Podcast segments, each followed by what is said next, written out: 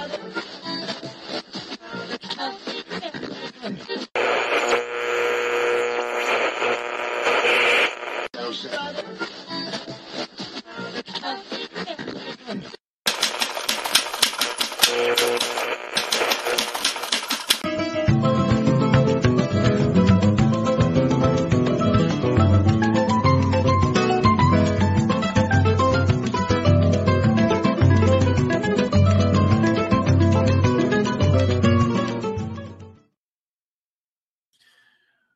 bom dia a todos vocês. Nós estamos aqui com imagens direto da ONU, onde o Lula faz o seu discurso de abertura da Assembleia Geral da ONU.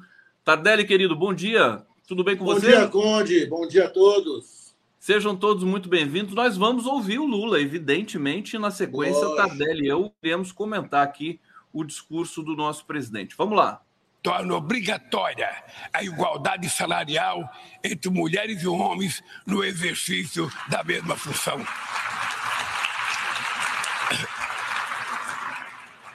Combateremos o feminicídio e todas as formas de violência contra as mulheres. Seremos rigorosos na defesa dos direitos dos grupos LGBTQI+, e pessoas com deficiência. Resgatamos a participação social como ferramenta estratégica para a execução de políticas públicas. Senhor presidente, agir contra a mudança do clima implica pensar no amanhã e enfrentar as desigualdades históricas. Os países ricos cresceram baseado em um modelo com alta taxa de emissão de gases danosos ao clima. A emergência climática torna urgente uma correção de rumos e a implantação do que já foi acordado. Não é por outra razão que falamos em responsabilidades comuns, mas diferenciadas. São as populações vulneráveis do sul global, as mais afetadas pelas perdas de danos causados pela mudança do clima. Os 10% mais ricos da população mundial são responsáveis por quase a metade de todo o carbono lançado na atmosfera. Nós, países em desenvolvimento, não queremos repetir esse modelo. No Brasil, já provamos uma vez e vamos provar de novo que um modelo socialmente justo e ambientalmente sustentável é possível. Estamos na vanguarda da transição energética. Nossa matriz já é uma das mais limpas do mundo. 87% da nossa energia elétrica provém de fontes limpas e renováveis. A geração de energia solar, eólica, biomassa, etanol, biodiesel cresce a cada ano. É enorme o potencial de redução de hidrogênio verde. Com o plano de transformação ecológica, apostaremos na industrialização e infraestrutura sustentáveis. Retomamos uma robusta e renovada agenda amazônica com ações de fiscalização e combate a crimes ambientais.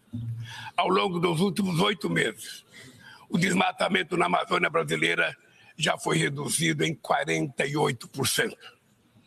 O mundo inteiro sempre falou da Amazônia.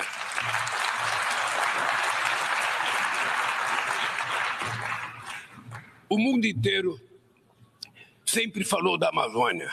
Agora é a Amazônia que está falando por si mesma.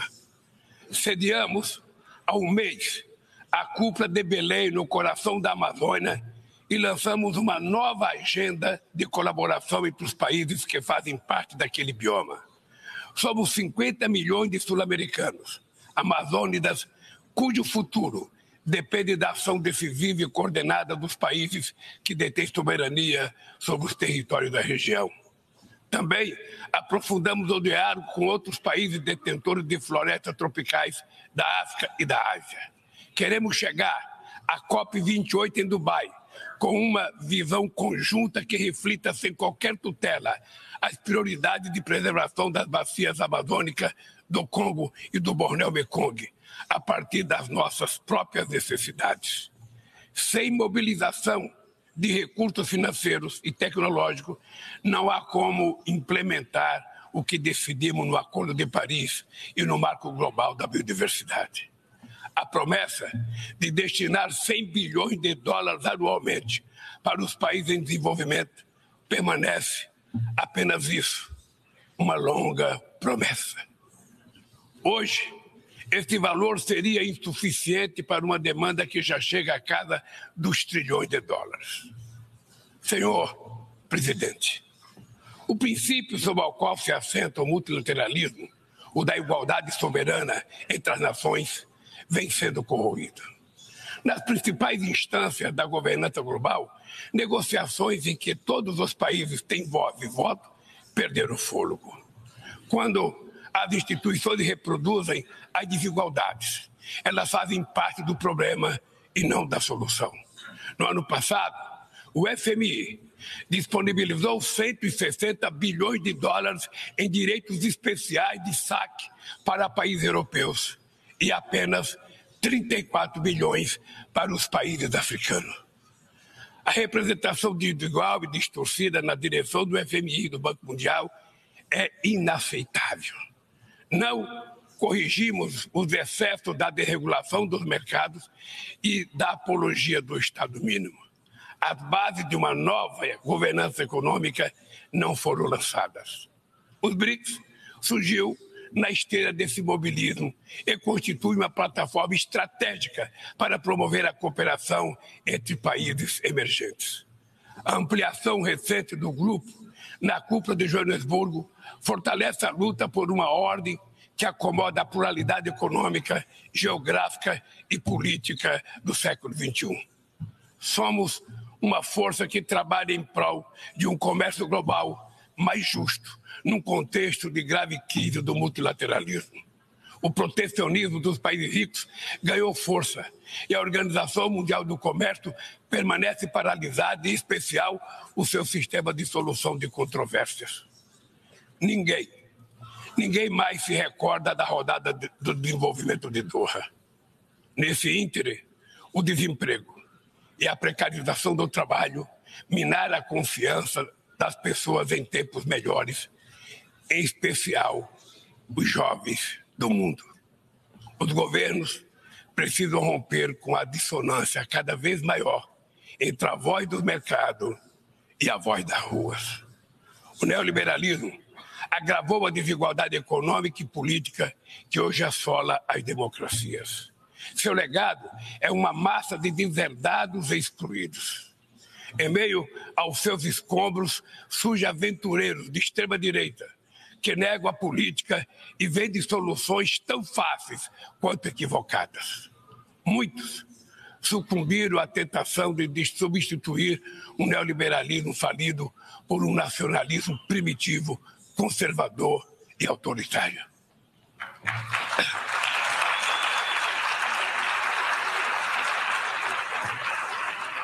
repudiamos uma agenda que utiliza os imigrantes como bodes expiatório, que corrói o estado de bem-estar e que investe contra o direito dos trabalhadores. Precisamos resgatar as melhores tradições humanistas que inspiraram a criação da ONU. Políticas ativas de inclusão nos planos cultural, educacional e digital são essenciais para a promoção dos valores democráticos e da defesa do Estado de Direito. É fundamental preservar a liberdade de imprensa. Um jornalista como Julian Assange não pode ser punido por informar a sociedade de maneira transparente e legítima. Nossa luta é contra a desinformação e os crimes cibernéticos aplicativos e plataformas não devem abolir as leis trabalhistas pelas quais tanto lutamos. Ao assumir a presidenta do G20 em dezembro próximo, não mediremos esforços para colocar no centro da agenda internacional o combate às desigualdades e todas as suas dimensões. Sob o lema Construindo um mundo justo e um planeta sustentável, a presidência brasileira vai articular inclusão social e combate à fome, desenvolvimento sustentável e reforma das instituições de governança global. Senhor presidente, não haverá sustentabilidade nem prosperidade sem paz. Os conflitos armados são uma afronta à racionalidade humana. Conhecemos os horrores e os sofrimentos produzidos por todas as guerras. A promoção de uma cultura de paz é um dever de todos nós construí-la e requer persistência e vigilância. É perturbador ver que persistem as antigas disputas não resolvidas e que surge ou ganham vigor novas ameaças. Bem mostra a dificuldade de garantir a geração, a criação de um Estado do povo palestino. A este caso se somam a persistência da crise humanitária no Haiti, o conflito no Iêmen, as ameaças à unidade nacional na Líbia e as rupturas institucionais em Burkina Faso, Gabão, Guiné-Conakry, Mali, Níger e Sudão. Na Guatemala, há risco de um golpe que impediria a posse do vencedor das eleições democráticas. A guerra na Ucrânia escancara nossa incapacidade coletiva de fazer prevalecer os propósitos e princípios da Carta da ONU. Não subestimamos as dificuldades para alcançar a paz, mas nenhuma solução será duradoura se não for baseada no diálogo. Tenho reiterado que é preciso trabalhar para criar espaço para negociações. Investe-se muito em armamentos e pouco em desenvolvimento. No ano passado, os gastos militares somaram mais de 2 trilhões 224 bilhões de dólares.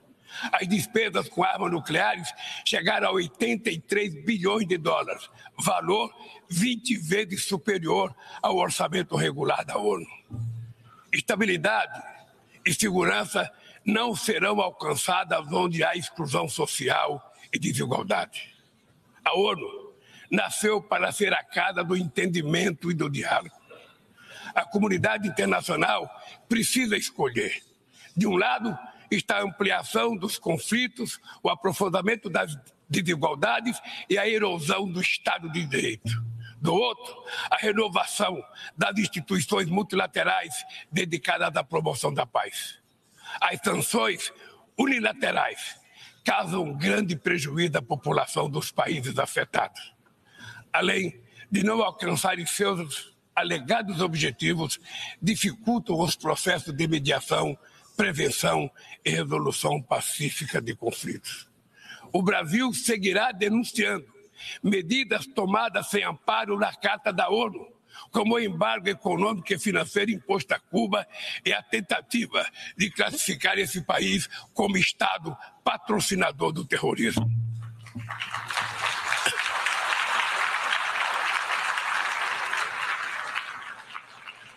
Continuaremos críticos a toda tentativa de dividir o mundo em zona de influência e de reeditar a Guerra Fria.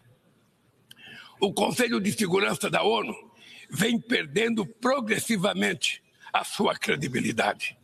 Essa fragilidade decorre, em particular, da ação de seus membros permanentes, que travam guerras não autorizadas em busca de expansão territorial ou de mudança de regime. Esta paralisia é a prova mais eloquente da necessidade e urgência de reformá-lo, conferindo-lhe maior representatividade e eficácia. Senhoras e senhores, a desigualdade precisa inspirar indignação. Indignação com a fome, a pobreza, a guerra, o desrespeito ao ser humano. Somente movidos pela força da indignação, poderemos agir com vontade e determinação para vencer a desigualdade e transformar efetivamente o mundo a nosso redor. A ONU precisa cumprir seu papel de construtora de um mundo mais justo, solidário e fraterno. Mas só o fará se seus membros tiverem a coragem de proclamar sua indignação com a desigualdade e trabalhar incansavelmente para superá-la. Eu quero dizer muito obrigado a todos vocês.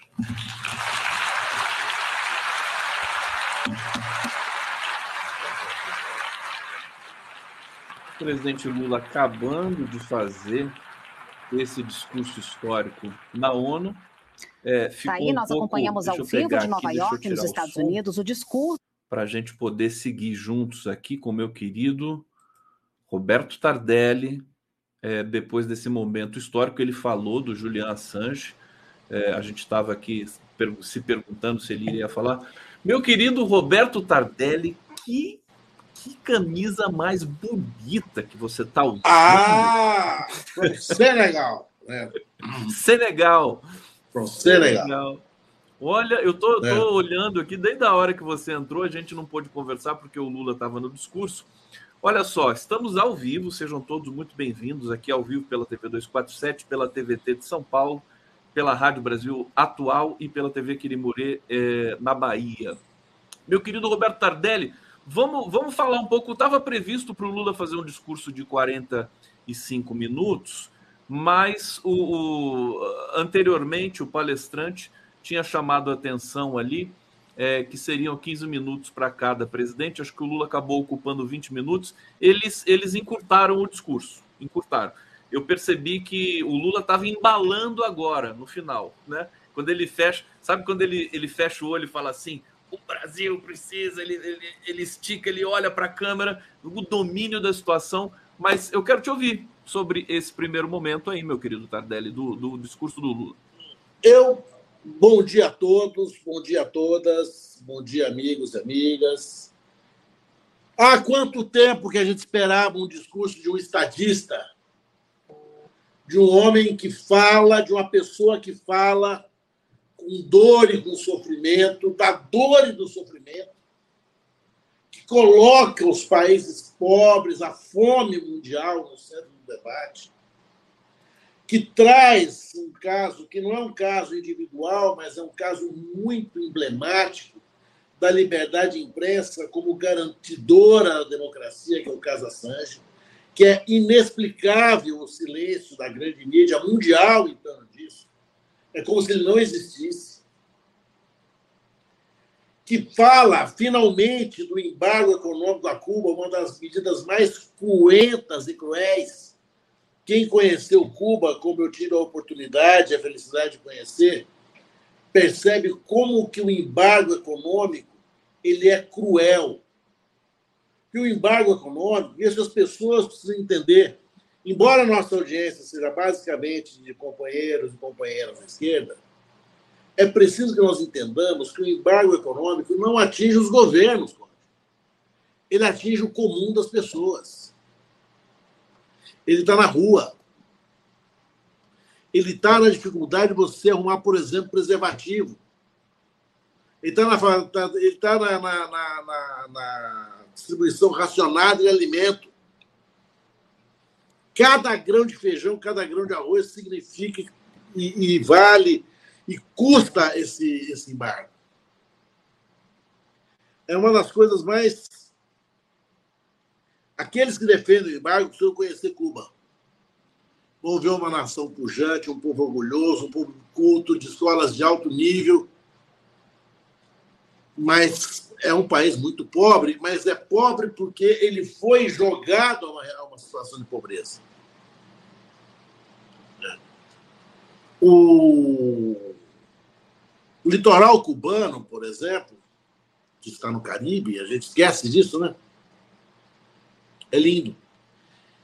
E as praias estão desertas. A, a praia do hotel tem gente, mas a praia de Varadeiro, por exemplo, a de Varadeiro é deserto, não tem nada lá porque a praia é um lugar perigoso, porque já houve épocas no passado onde havia rajados metralhadores na praia.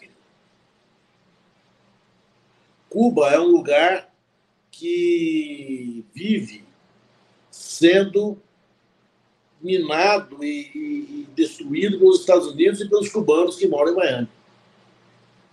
O discurso de Lula coloca a questão ambiental não numa, com uma questão meramente ecológica, mas absolutamente econômica. Nós precisamos mudar nossos modelos econômicos. Os países ricos precisam poluir menos. A poluição não é nossa, a poluição é deles, é do, é do hemisfério norte. Olha, o nosso presidente promete uma gestão do G20 que até hoje nunca se teve. Nós falávamos né, na, na live de sábado que a gente está acostumado a ver as elites econômicas do poder. De repente, chega um cara do Nordeste, um pernambucano, que vai chefiar uma, um, conceito das 20 mais, nações mais ricas do mundo e que não tem experiência e riqueza. Maravilhosamente, a experiência do Lula é da pobreza. Nós precisávamos disso. Nós precisávamos de alguém pobre, de um país que 60% da população sofre de segurança alimentar, desses 60%, 30% passa fome efetivamente. Para dizer ao mundo rico e que desperdiça que uma nova ordem econômica precisa vir. E acho, o, o, acho, não é quem sou para achar as coisas. Desculpe, desculpe, pelo verbo achar. Eu acho, eu, eu acho o verbo achar. Quando você horroroso. desacha é porque você tem certeza, não? Não, eu acho horroroso, né? Mas eu penso que é melhor, né? Que agora, com essa história da inteligência artificial, do que vem por aí, né? A ordem econômica vai ter que mudar muito mundialmente, senão nós vamos excluir parte da população. Né? Aliás, meu querido Roberto Tardelli, o, o Antônio Guterres, na, na, no discurso inicial, aliás, o Antônio Guterres esticou o discurso, viu? Por que, que o Guterres esticou e o Lula não esticou? Como Porque ele é o cara, ele é o anfitrião. É o, ah, mas aí, mas assim, mas você sabe o que acontece? O Guterres, ele, ele é fã do Lula, isso a gente sabe. E o discurso dele foi muito alinhado, quer dizer, foi, foi música para os ouvidos da diplomacia brasileira, porque ele falou também da reforma do Conselho de Segurança, da reforma desse multilateralismo né, global. Ele, ele deixou entender que o G20, os BRICS, dos quais o Lula é o presidente, né? É, são dois, duas instâncias importantíssimas, inclusive, para atualizar os protocolos é, da ONU. É, e aí, quer dizer, por que eu estou dizendo isso? Porque o discurso do Lula é que o mundo precisa ouvir. É, é um discurso é, que é o discurso combate à fome, fim das guerras, meio ambiente. Quer dizer, não tem o que discutir da, da, da, da, da consequência né, desse tipo de discurso. Tardelli. Eu acho, eu acho que, que o Lula. Certo? Voltamos a ter estatista, né? Voltamos a ter estatista. Pois o é. discurso, é. O discurso de abertura do Bolsonaro foi patético. Né?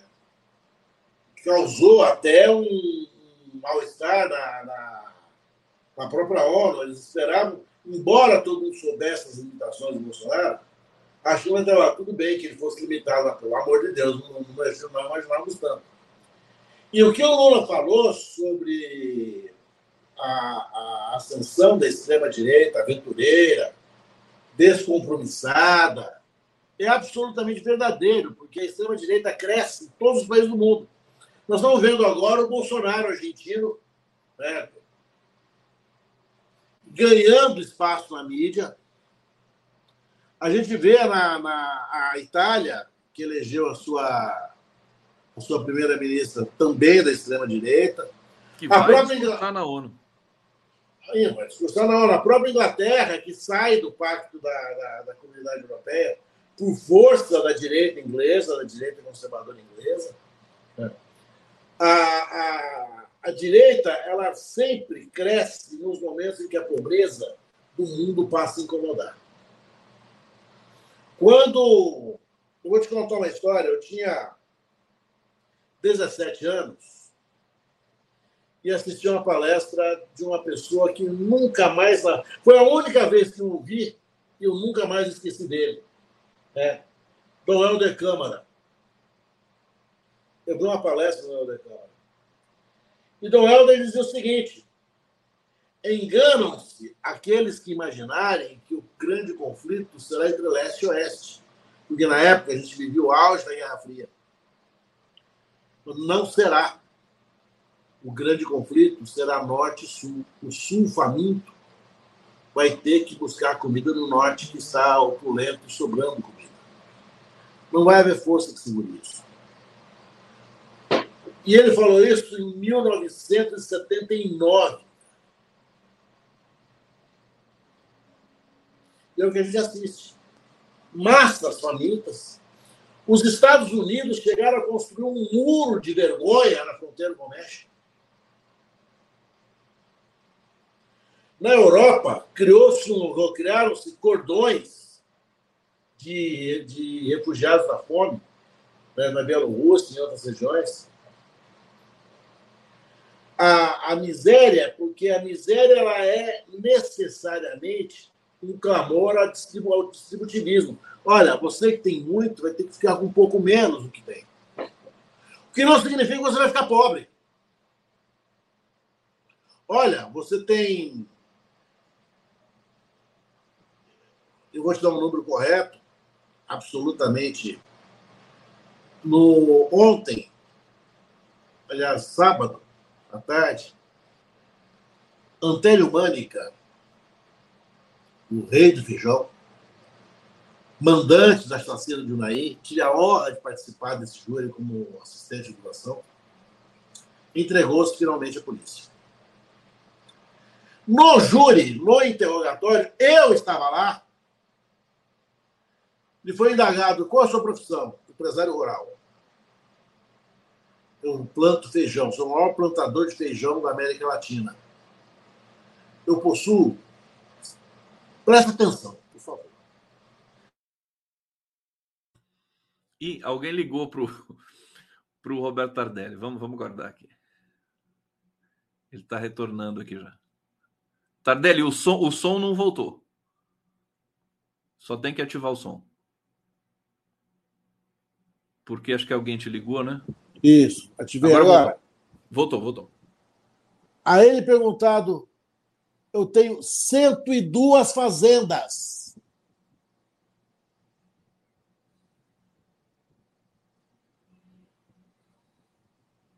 É possível?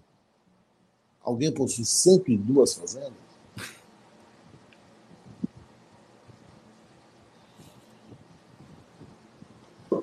É possível. Seja o regime que for, compadre. Seja o neoliberalismo que for, nós estamos de 102 fazendas. Esse camarada é o César Maria Júnior. Ele só não tem uma, ele só não tem uma, uma província, uma república, né? porque ele só, só falta moeda, porque o resto ele tem tudo. Num país em que 30 milhões passam fome, ele tem 102 fazendas. É obsceno, né? É imoral. Não tem condição. 102 fazendas. Eu tenho milhares, ele falou assim, eu tenho milhares de tratores. Isso foi no, no, no, numa sessão do julgamento? No júri dele, no júri, júri dele, dele, em Belo Horizonte no ano passado, na Justiça Federal de Belo Horizonte. Como é que pode alguém ter 102 fazendas? Isso não existe, companheiro. Ô Tardelli, a gente sabe que no, no, no nesse, nessa lógica capitalista, né, é, ultraliberal que a gente vive, que tem, que tem essas pressões, que, que, que são o comando, inclusive, do próprio discurso, né? É, que circula pelo mundo, do debate público, etc., isso é possível, tão, tanto é possível que tem gente aqui no bate-papo dizendo: eu tenho 107 imóveis. Quer dizer, as pessoas vão acumulando patrimônio. É, é, é, a, é a hipótese do acúmulo, né? Quer dizer, isso é o que é o, o, o grande, é, digamos, o, o processo é, tenebroso do nosso tempo, né? Você está dizendo assim que o, o, Lula traz a mensagem é, dos que não tem. Desculpa, pode falar. Dos que não tem, exatamente. Dos que não tem nada. É isso aí, você, você, você acertou com. E acho que nós dois estamos emocionados no mesmo ponto, né? Uhum. Nós dois estamos comovidos da mesma forma, porque eu acho que a gente esperava ouvir isso. Você esperava ouvir, eu também. É, a gente sabe, a gente sabia o que o Lula ia falar, né? Ele ia organizar o discurso que ele vem trazendo, que ele vem fazendo, que ele fez de improviso no Japão, na China, na, na França. Agora, o tempo foi um pouco comprimido. O que eu achei impressionante, vou pedir só para você, Roberto Adelli, não sei se você pode subir um pouquinho sua câmera. Poxa, faço tudo que tá você quer. muito sua cabeça, não quero cortar sua cabeça, não sou a rainha de copas. Pronto. Deixa, deixa, eu só destacar aqui. Você está vendo o que está no fundo aqui da minha, da minha tela? Olha só, de, deixa eu aumentar Sim. aqui para você ver. Tá vendo aqui? Isso aqui é o painel Guerra e Paz. É um, é um, um detalhe do painel Guerra e Paz do Portinari, que está na, na, na, na, sede geral da ONU. Eu recebi diretamente do João Cândido Portinari, filho do, do Cândido Portinari, que vai vir amanhã aqui conversar com a gente, porque é, esse, esse painel foi comentado ontem, teve uma matéria bonita no Jornal Nacional é, da, da, e, e, mais atual do que nunca, Tardelli, porque é, metade do painel é sobre a guerra, sobre a fome, sobre a, a desigualdade, e a outra metade é o desejo da paz para o mundo, que é, um, é o discurso que o Lula traz com muita força. Eu achei interessantíssimo ele citar o Julian Assange, que é um nome meio proibido de falar nos Estados Unidos, e ele foi muito aplaudido. Aliás, ele foi aplaudido várias vezes lá. Fala para gente. O, quando a gente vai, vai ver assim. Eu, uma das coisas que mais me emocionaram na vida foi quando eu vi Guenica no Museu da Rainha Sofia, lá em Madrid. Tinha muita gente com o advento. Muitos velhinhos, né? velhinhos, velhinhos, velhinhos, velhinhos. Talvez pessoas que viveram a Revolução a, a Guerra Civil Espanhola. Né? E eles choravam. Eles choravam, cara. E você vai chorando. Porque, perdão, esses gênios da arte, eles pintam o mundo e eles pintam sentimentos. Quem falou que o sentimento não se pinta, está aí. Eu acho que esse moral do Portinari, ele não é um moral, ele é um discurso, ele é um, uma sinfonia, ele é um tratado de economia, de sociologia, do que você quiser. Também é uma pintura. Você pode olhar isso como uma pintura só. Quando você vai ver o quadro dos retirantes do Portinari, você vê a fome, a miséria, o desespero. Esses artistas cara, nos resgatam da desumanidade, eles puxam a gente, eles tiram a gente de um lugar assim. Amanhã eu não vou perder essa sua entrevista por nada, porque eu amo Portinari, até porque eu sou de Ribeirão Preto. E Portinari nasceu a 20 quilômetros de Ribeirão Preto, uma cidade chamada Brodowski. Brodowski, exatamente. Até um poema do Vinícius Moraes. Assim, lá vai, lá vai Candinho, para onde ele vai? Vai para Brodowski visitar seu pai. Lá vai Candinho, para onde ele foi? Foi para Brodowski visitar seu boi. É. Olha o Tardelli, Tardelli é cultura total aqui. É. Adorei. Ele é meu quase conterrâneo. Quem não foi a Ribeirão Preto e não foi à casa de Potinari, não foi a Ribeirão Preto. Quem não foi a Ribeirão Preto, não foi a Brodowski, ali pertinho de Brodowski, uma outra cidade chamada Batatais, há uma igreja em que ele pinta um São Francisco de Assis, cuja sensação que você tem, rapaz, você, o ateu, o ateu entedido, aquele ateu convicto, aquele ateu de beijar bandeira, de usar crachá, você sente um frio nas pernas, você tem a impressão que o, que o São Francisco está vindo até você, está caminhando para você. Que coisa Aí, linda. Isso está numa você... igreja em Batatais? Em Batatais. A impressão que você tem, se você dar um passo, ele vai te abraçar. Eu, eu me emociono, eu fui, eu fui às lágrimas quando eu fui a primeira vez que eu vi, eu era criança. Depois eu já vi muitas outras vezes. Né? Dezenas de vezes. Eu sempre faço esse percurso. É uma igreja muito bonita, uma igreja, uma catedral muito. toda ela pintada pelo Portinari. Que dá, eu não sei se o Portinari era muito religioso, eu não conheço a, a vida dele. Mas, por exemplo, o nosso grande Niemeyer era ateu, era um comunista.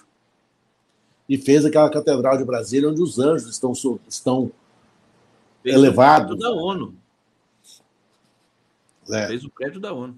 Fez o prédio da. da na hora que você entra na Catedral de Brasília, como é que isso pode ter sido projetado por um ateu? Que os anjos estão pairando. É, é como se eles existissem. Estão. Nossa, olha, olha os anjos. Quem, é, quem não acredita em anjo? Olha eles aqui. Ateu é que não acredita em Deus, mas pode acreditar em anjo. Exatamente. né? Mas a, a, a, a questão do Brasil com a ONU é a questão da denúncia social. É isso que eu queria chegar. Da denúncia política. Não era um discurso tosco da Amazônia Nossa. Né? Um discurso infantilizado. Lula faz um discurso maduro, faz um discurso de um homem de 78 anos de idade que viu tudo o que podia ter visto na vida. E disse: não é possível continuar assim. E disse com tamanha propriedade que foi aplaudido até pelos opressores. Agora, Tardelli, deixa eu, deixa, eu, deixa eu perguntar é, uma, uma questão sobre a recepção desse discurso para você, mas é, antes eu quero trazer aqui a participação do público. O Hussein Brasil está aqui trazendo vários comentários. Ele está dizendo aqui: explode coração, hein, Condão? É, realmente vocês sabem que eu fico emocionado com Lula. O Tardelli aqui também agora demonstrou todo esse afeto, né, Tardelli? A gente, a gente, não é que a gente fica emocionado com Lula, a gente fica emocionado com a, eh, a situação, a verdade, né? A, a, a, deferência que se tem ao Brasil, mesmo que ela seja é, pontual né, e tenha uma curta duração, porque assim que, o, assim que acabar a Assembleia Geral da ONU, todo mundo volta para casa, né? E todo mundo vai continua fazendo aquele processo. Os Estados Unidos vão voltar a chuchar a guerra na Ucrânia e tudo mais. É, não é, é, é isso que eu ia perguntar para você, Tardelli. O Lula diz uma porção de verdades, né? Que batem fundo no, no, no coração, não só do brasileiro, mas do mundo todo, porque é a necessidade do mundo.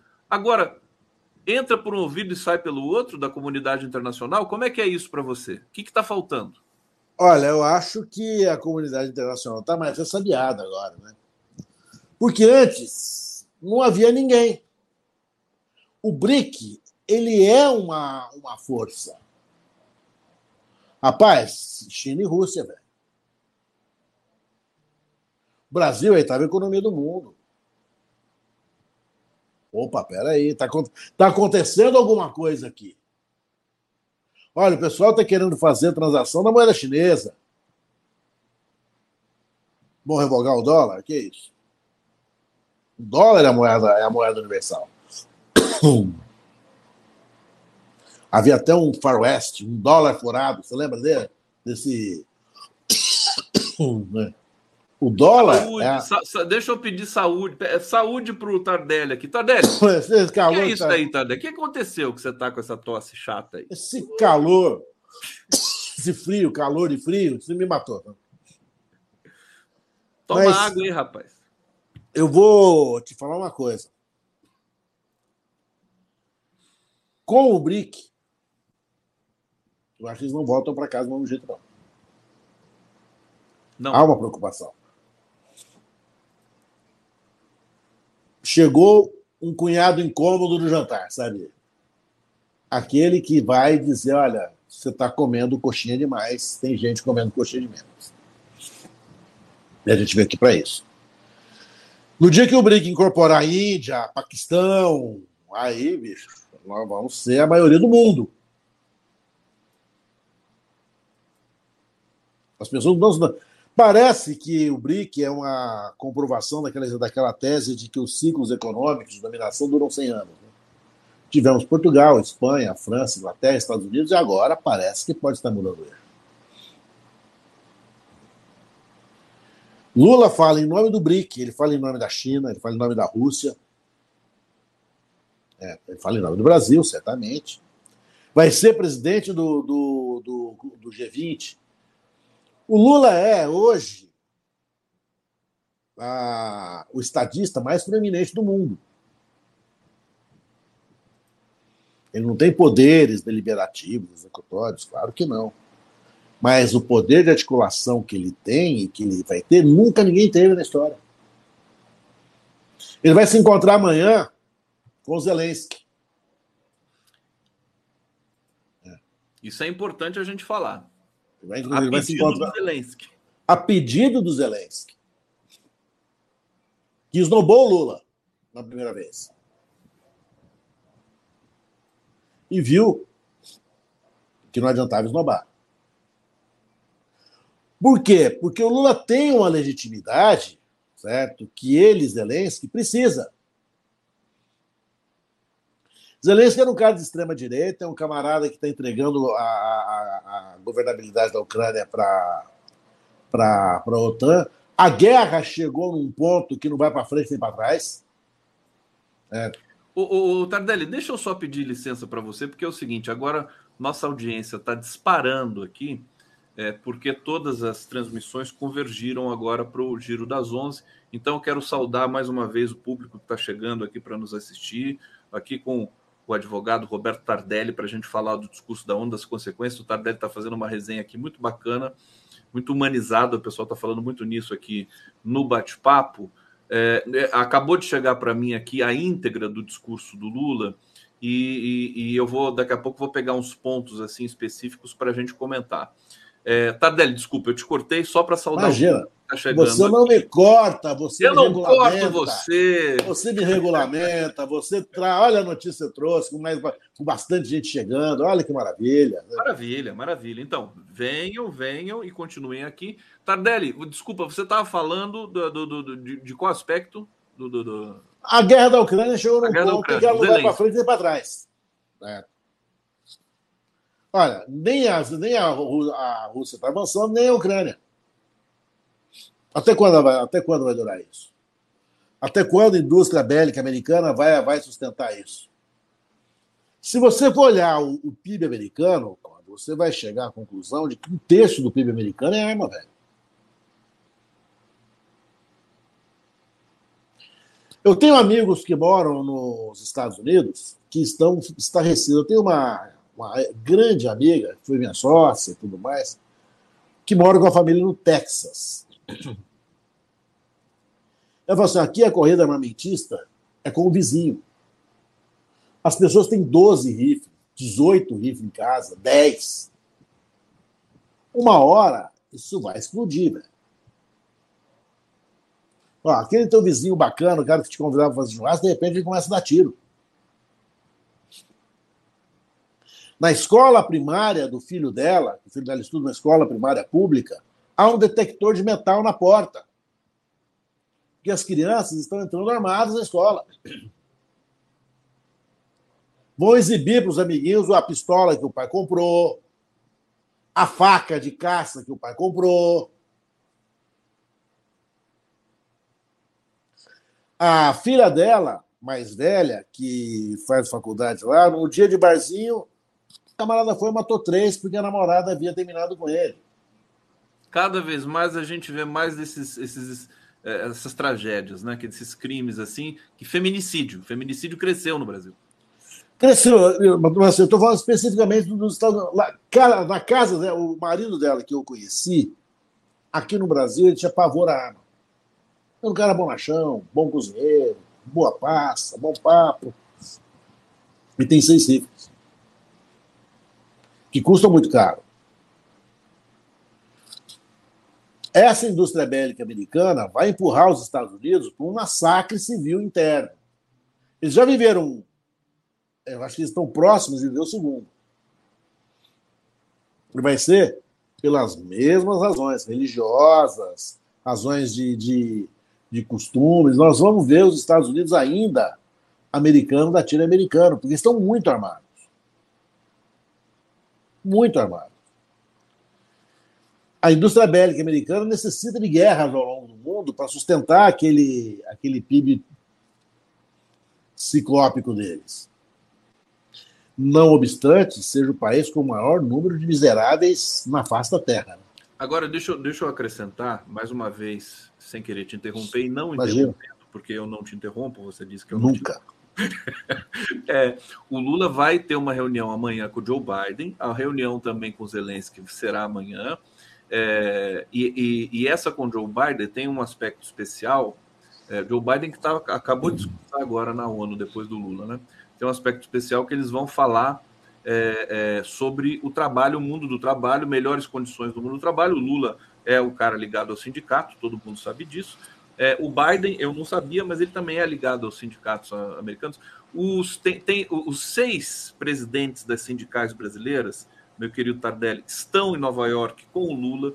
Luiz Marinho está com o Lula, aliás, amanhã eu vou receber o Luiz Marinho, exatamente no momento depois da coletiva do Joe Biden com o Lula, que eles vão anunciar um programa conjunto, Estados Unidos e Brasil, né, é, para é, é, melhores condições no, no, campo do trabalho. Quer dizer, são muitas coisas simultâneas, né? não é só o discurso de agora que o Lula fez, né? mas todas as toda a deferência do mundo, quer dizer, 50 delegações pedindo bilateral, reunião bilateral com Lula, um prestígio muito grande. Vou mais um pouquinho para o bate-papo e daqui a pouco eu vou fazer a última pergunta para o Tadelli, para a gente encerrar esse bloco aqui, que a gente avançou um pouquinho, porque atrasou o discurso do Lula na ONU. Eu pedi para o Stucker lá, falei, Stucker, vai logo com esse discurso aí que a gente tem que entrar aqui com o Tardelli. Aí ele, aí ele deu, fez um sinal para o Lula lá, falou, o Cone está entrando com o Tardelli aqui. Olha só, Hussein Brasil, o Lula mandou um beijinho no ombro para a mídia. É, ele, quando ele falou do, do Assange, o mundo tremeu. É, o Hussein, bonita camisa, Tardelinho, folga da gravata. Essa, essa camisa. Obrigado é, pelo Tardelinho. Que... Tardelli, você comprou ela no Senegal? Não, é uma. A Mama é uma estilista. A Mama. A Mama. Ela é uma estilista senegalesa que mora e vive no Brasil. Ela trabalha com algodões que vêm de Senegal e de outros países da África e faz essas maravilhas. Né? e faz essas maravilhas. Eu, eu não tô. Eu quero uma camisa dessa para mim. Pá, já vou te arrumar. Se meu você Deus for do, meu. Você me dá vou, o telefone da mama? Deixa eu olhar o teu tamanho. Faço questão de estar de presente, olhando o seu tamanho aqui. aqui. Uma camisa G. Eu sou grandinho, é, ma é maior, é maior. Ah, então, então deixa comigo, eu sei o tamanho que é. Né? Então, estamos falando, é, estamos falando da mesma coisa. Assim. Eu vou te mandar um gorro também, vou te mandar um gorro de presente. É, tá bom. Tá? Olha só, deixa, deixa eu voltar aqui para o bate-papo. É o cúmulo do acúmulo, 102 fazendas. É, Stella Sange, quando Lula fala, o mundo ouve, verdade. É, e eu parafraseando, quando Lula fala, o mundo treme. Né? Hussein Brasil, 5,37% das reservas cambiais do Brasil estão em Yuan. Ah, não sabia disso, isso é interessante. Sinai é. Sander, é, fantástico discurso do Lula na ONU, lembra muito o discurso de Charles Chaplin na Sociedade das Nações em O Grande Ditador. Ah, que bonito, realmente, né? Vamos, depois vamos fazer é, essa comparação. Boa lembrança aqui do Sinai.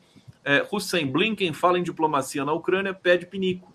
Uh, Luiz Fernando Dias, a Apio reassume imediatamente a terceira vara? Não. Você viu a notícia do Apio, meu querido? Eu vi, eu vi, eu vi. Maravilhosa decisão do ministro Toffoli. Recolocou as coisas, né? Recolocou colocou as coisas. É, Opa. É, porque tava estranho, né? A situação do Apio ali. Agora, a situação está estranha. Quem tem que dar explicação é o TRF4. Nós vamos falar sobre isso, hein, depois. Tá. Vamos segurar a língua aqui. Tardelli, Tardelli, olha, para terminar aqui, que a, a Luna Zaratini está chegando, maravilhosa aqui, para comentar também o discurso do Lula, eu vou ler um trechinho do discurso para você comentar. Olha só que fantástico, você está destacando isso, né? Ele diz, aspas, a fome, tema central da minha fala neste Parlamento Mundial 20 anos atrás, atinge hoje 735 milhões de seres humanos que vão dormir essa noite sem saber se terão o que comer amanhã. O mundo está cada vez mais desigual. Os 10 maiores bilionários possuem mais riqueza que os 40% mais pobres da humanidade. O destino de cada criança que nasce neste planeta parece traçado ainda no ventre de sua mãe impactante, então, né? Necessário. Fala para a gente, Tardelli, para a gente encerrar nosso papo aqui. Eu me lembro da, do discurso de Fidel Castro, né? milhares de crianças essa noite morreram de milhão nas ruas, nenhuma delas em Cuba. É. A lembrar da fome é a lembrança mais basilar que tem, a mais esquecida de todas. Né? As pessoas falam de desenvolvimento, as pessoas falam de entendimento entre as ações, Mas o Lula está falando da fome. Eu amo o Lula. Eu amo o Lula. É. Ele trouxe a fome para o centro do debate político. Isso é fantástico. Isso é fantástico. É isso aí. Olha, Tardelli, obrigado, viu? Grande beijo a todos. Generosidade de sempre, Imagina. talento, alegria. Você é um cara muito querido por todos nós. A gente vai se encontrar semana que vem. Se não antes, eu vou te mandar um zap para a gente ir trocando figurinhas aí até o próximo momento do nosso encontro. Beijo para você, Perfeito. queridão. Beijo, beijo. Beijo a todos. Tchau, tchau.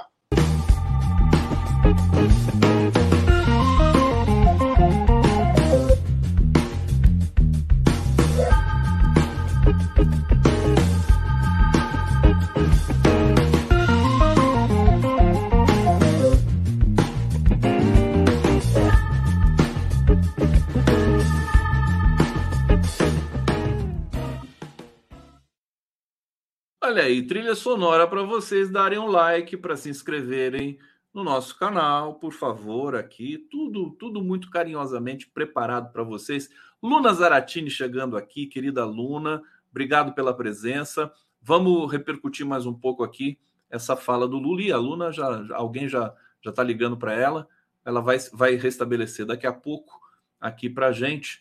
É, deixa, deixa eu aproveitar e agradecer também a audiência fantástica que vocês estão proporcionando aqui para o nosso trabalho. Oi. A Luna voltando aqui. Ô, Luna, caiu, voltou. Tudo bom, querida? Eu fui, fui abrir o microfone aqui. Parece que eu nem, nunca venho aqui, né, Conde? nunca, nunca. Ô, Luna, conseguiu ver um trecho da fala do Lula? Você não para de trabalhar, né? mas parou um pouquinho para escutar o nosso querido presidente. Eu queria que você falasse né, eh, eh, do, do, do que, que você achou é, dessa, desse discurso na ONU. Estava aqui conversando com o Tardelli, o Lula dizendo assim: tudo que o mundo precisa ouvir, mas a preocupação que fica é se o mundo vai ouvir de fato, né? Se vai dar sequência às denúncias que o Lula fez nesse discurso. É, eu, eu achei interessante que o, o Antônio Guterres, né, que é o, é o secretário-geral da ONU, fez um discurso muito parecido com o Lula, né? muito ali, quase que preparou para o Lula chegar lá e falar. Luna Zaratini. Bom, primeiro, bom dia, Conde, bom dia a todo mundo que está assistindo a gente. É muito bom começar terça-feira com o discurso do Lula na ONU, né, Conde? Acho que dá uma, um ânimo e realmente algo que até as redes né, sociais falaram muito é que o Brasil voltou, né? O Brasil voltou a respirar, o Brasil voltou a se colocar perante do mundo e acho que toda vez que o Lula fala é como se a gente estivesse se recolocando nesse cenário internacional e acho que o Lula foi muito cirúrgico nas duas questões que eu julgo mais importantes aí do discurso dele, que é o combate às desigualdades, né? Então é uma frase muito grande, muito firme que o Lula faz sobre a questão de que a desigualdade tem que indignar as pessoas, a gente não pode normalizar a desigualdade social no mundo. E essa indignação tem que produzir essa luta de todos nós, né? Seja aí das instituições, da ONU, seja dos governos, né? Das entidades, mas também do povo, né? Não dá para a gente é, não se indignar com a desigualdade e utilizar essa indignação para a gente superar a desigualdade. Um outro tema que eu acho que o Lula foi muito feliz de trazer é a questão das mudanças climáticas, né? Ele prestou condolências aí a, ao terremoto no Marrocos, as enchentes né, na, é, no mundo inteiro, aqui no Rio Grande do Sul. E, e essas, é, todos esses desastres naturais, eles têm muita coisa em comum, que é esse sistema econômico, social, político, sistema capitalista que não deu certo em nenhuma parte do mundo. Lula também critica o neoliberalismo, né, os escombros, não sei como ele colocou, né, os escombros do neoliberalismo, e como aí tem aventureiros de extrema direita, se referindo não só ao Bolsonaro aqui no Brasil, mas também a toda a extrema direita que tem se organizado, que tem tirado direitos pelo mundo afora, que tem atacado, oprimido, né, é, os setores aí da sociedade, as mulheres, os negros e negras, a população LGBT, os mais pobres no mundo. E a gente precisa encontrar saídas saídas de desenvolvimento econômico, social, sustentável. E o Brasil tem apresentado isso graças ao trabalho do governo Lula, de reconstrução. Então, eu acho que é um, discurso muito redondo e que traz os grandes problemas, né? O Lula também fala da guerra, mas fala da paz.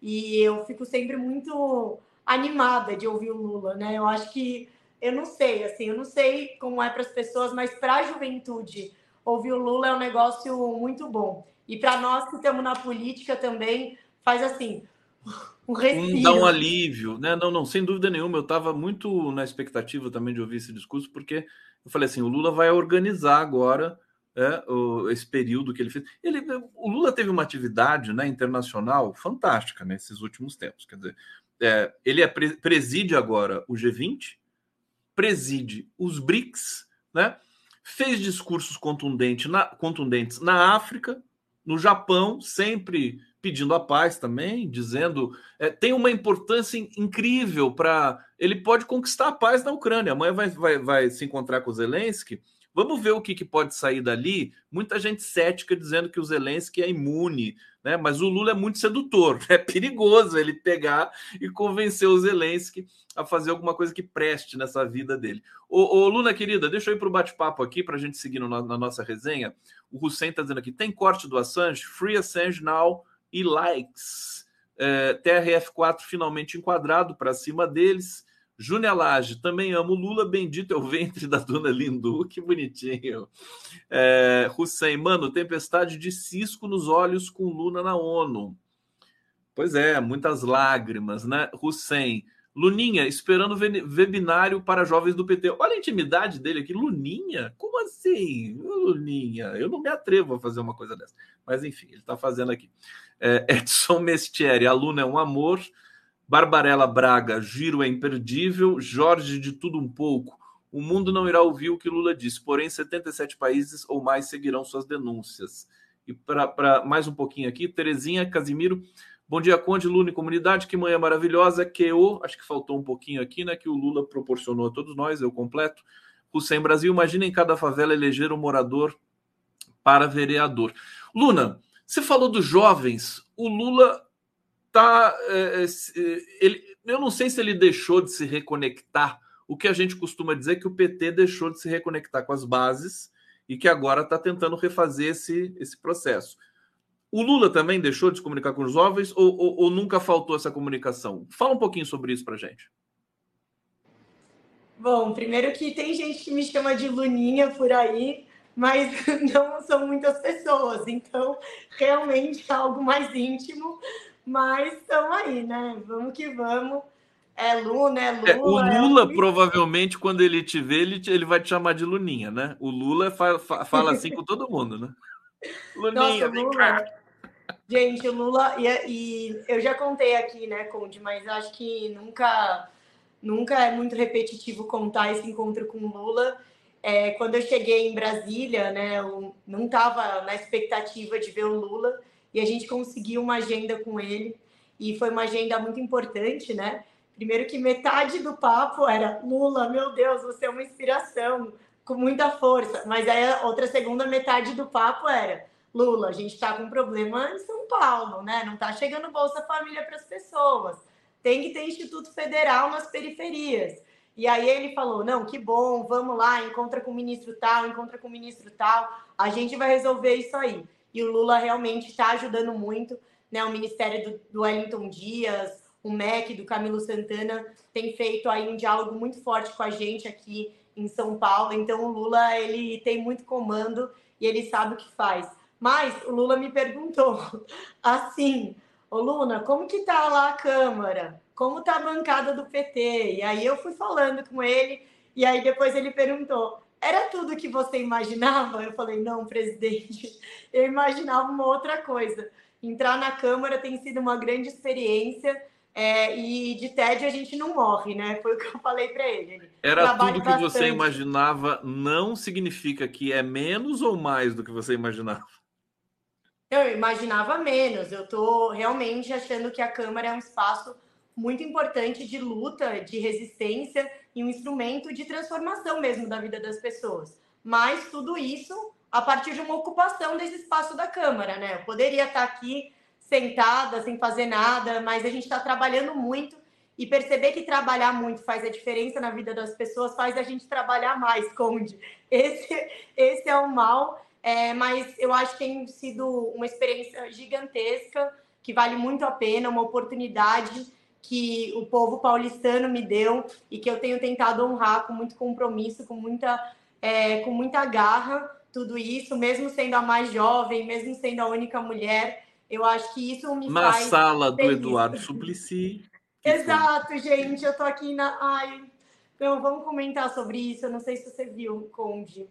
O que, o, que o Suplicy foi diagnosticado com, com mal de Parkinson, né? Mas é, como é que ele tá? Como é que você tá com essa notícia e, e você tem notícia dele? Bom, então, primeiro que ele foi diagnosticado né, no final do ano passado, e realmente eu acho que é um diagnóstico muito difícil, né, Conde? Eu acho que é, ninguém gosta e nem ninguém quer receber um tipo de diagnóstico como esse, mas o Suplicy, ele é incansável e ele é, se cuida muito, né? Ele faz exercícios, se alimenta bem, ele tem muita energia e ele tem feito um tratamento, né, com cannabis medicinal e que parece que tem surtido um bastante efeito. E, enfim, o Suplicy é uma pessoa maravilhosa. Eu, eu até... te confesso que quando eu li a notícia, Luna, eu, eu, eu falei assim, eu, eu não fiquei, porque, porque o Suplicy tira tudo isso de letra, né? É incrível. Ele é um cara para cima, ele, né? Ele tem um jeito diferente, ele sempre teve um jeito diferente. O, a, a, a, aquela atriz, como é que é o nome dela? Foi diagnosticada com autismo agora aos 52 anos, acho que esqueci o nome da atriz, desculpa. Mas assim, eu acho que todos nós também somos um pouco autistas, né? Se a gente for pensar bem, quem é de esquerda, né, que não se conforma com a injustiça do mundo, com a injustiça que tem no mundo. Mas desculpa, eu te cortei, você estava falando do Suplicy. Eu, eu, eu achei assim que ele vai, enfim, ainda mais com tratamento, com a base de cannabis, que é tão avançado, né? Ele vai estar sempre bem. Eu também, eu senti, na verdade, muitas emoções, Conde, para falar a verdade quando eu li a manchete, meu coração disparou.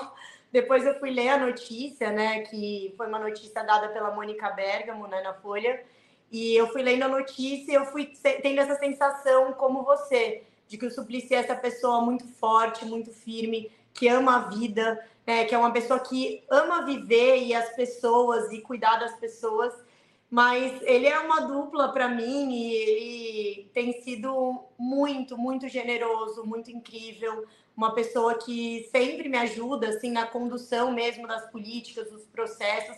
A gente tem trocado muitas avaliações, a gente tem feito muitas batalhas em comum.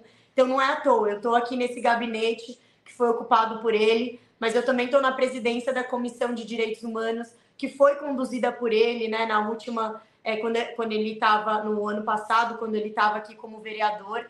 Então não dá para eu não me emocionar e dizer que o Suplicy ele é uma inspiração na política, mas ele é uma inspiração na vida, né? Então a, a Luna é uma, essa, essa geração de, que construiu ia, a política me inspira muito. Eu ia falar, o Suplicy te adotou, né? Mas enfim, você é querida por todos esses, né, esses dinossauros do PT no bom sentido, o Lula, o Suplicy, é, é, o Haddad, né? O Haddad nem é tão dinossauro assim.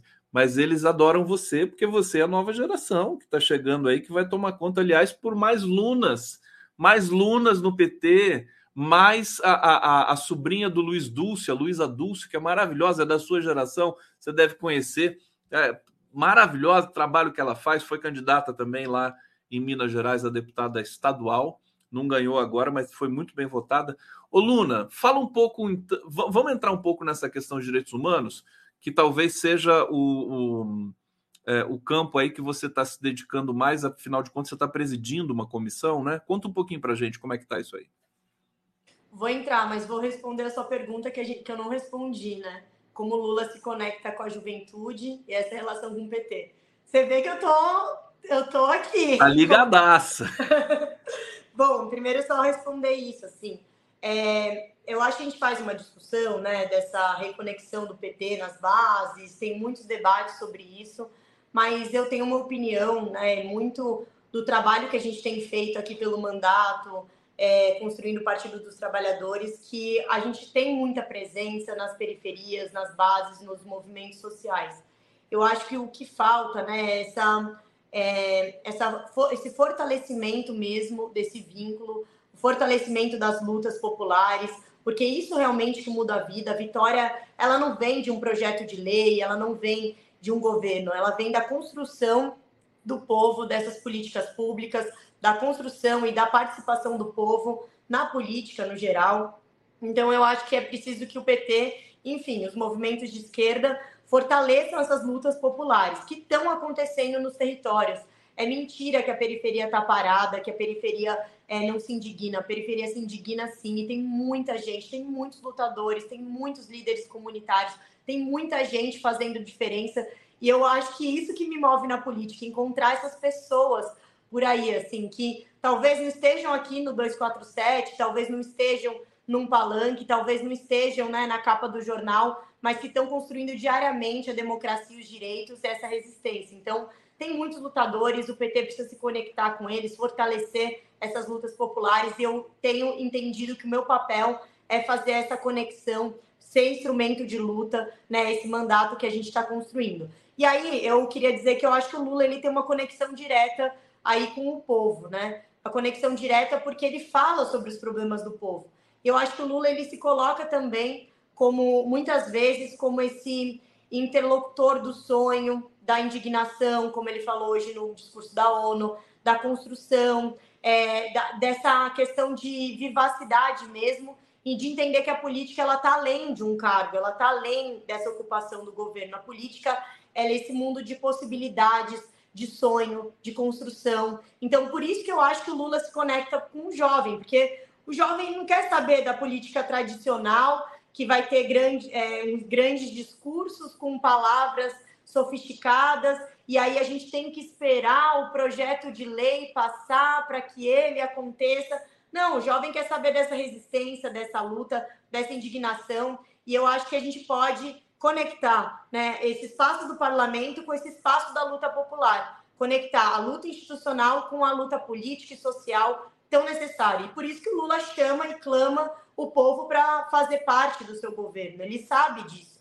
Ele sabe que a, a disputa política sobre o que é a política também é algo em debate. E o Bolsonaro fez muito bem. Ele destruiu a política enquanto esse instrumento político, porque para ele é muito tranquilo e para ele é muito mais fácil o povo estar tá fora da política, porque quando o povo está distante da política, a gente tem que ligar um sinal de alerta, porque o povo pode ser mais oprimido, o povo pode ser mais atacado, o povo realmente não vai estar conduzindo os processos do Brasil. Então, a quem interessa o povo fora da política? A extrema direita, a direita, as, os grandes aí é, os grandes empresários, né, os capitalistas e tudo mais.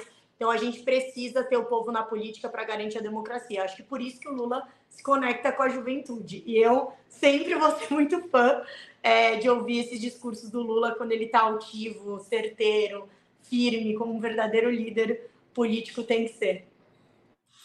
Bom, é, agora vou pedir então para você falar do, do, dos direitos humanos, da comissão aí que você está tá presidindo. A Luna sempre tem um recado importante para a gente, né? Importante ouvir, é, porque, aliás, enquanto você estava falando, eu me lembrei de um tema que eu quero perguntar para você, é, que é a reforma, a mini reforma eleitoral, que eu fiquei meio assim, eu quero saber o que, que, o que, que você tem para dizer sobre isso. Mas antes, fala um pouquinho é, dos direitos humanos, o que o que está mais uh, no teu horizonte em São Paulo? A gente sabe que problemas e você envolve, se envolve muito com a questão da população de rua, uh, enfim, a questão da Cracolândia, que é uma questão né, absolutamente complexa que ninguém entende, né?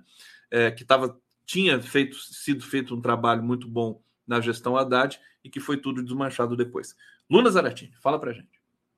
Bom, vou falar rapidinho dos dois temas.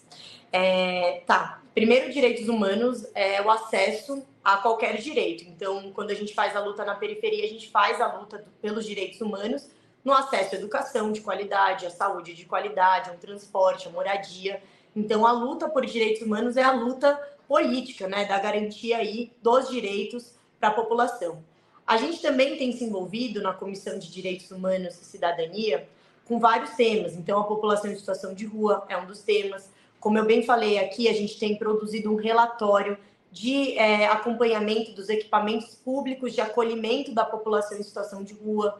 Então, a gente tem ido nesses equipamentos, verificado as condições desses equipamentos, conversado com os conviventes. Então, a gente tem visto uma série de denúncias aqui é, por conta da gestão da Prefeitura de São Paulo, de equipamentos que não estão adequados, equipamentos que vão fechar. E é realmente muito triste conversar com as pessoas, saber que a gente tem 52 mil pessoas em situação de rua e que a gente ainda não tem uma rede de assistência social que atenda essa demanda. E nem políticas públicas que façam a saída qualificada dessas pessoas. Então, políticas de habitação, de saúde, de educação, de trabalho, por exemplo.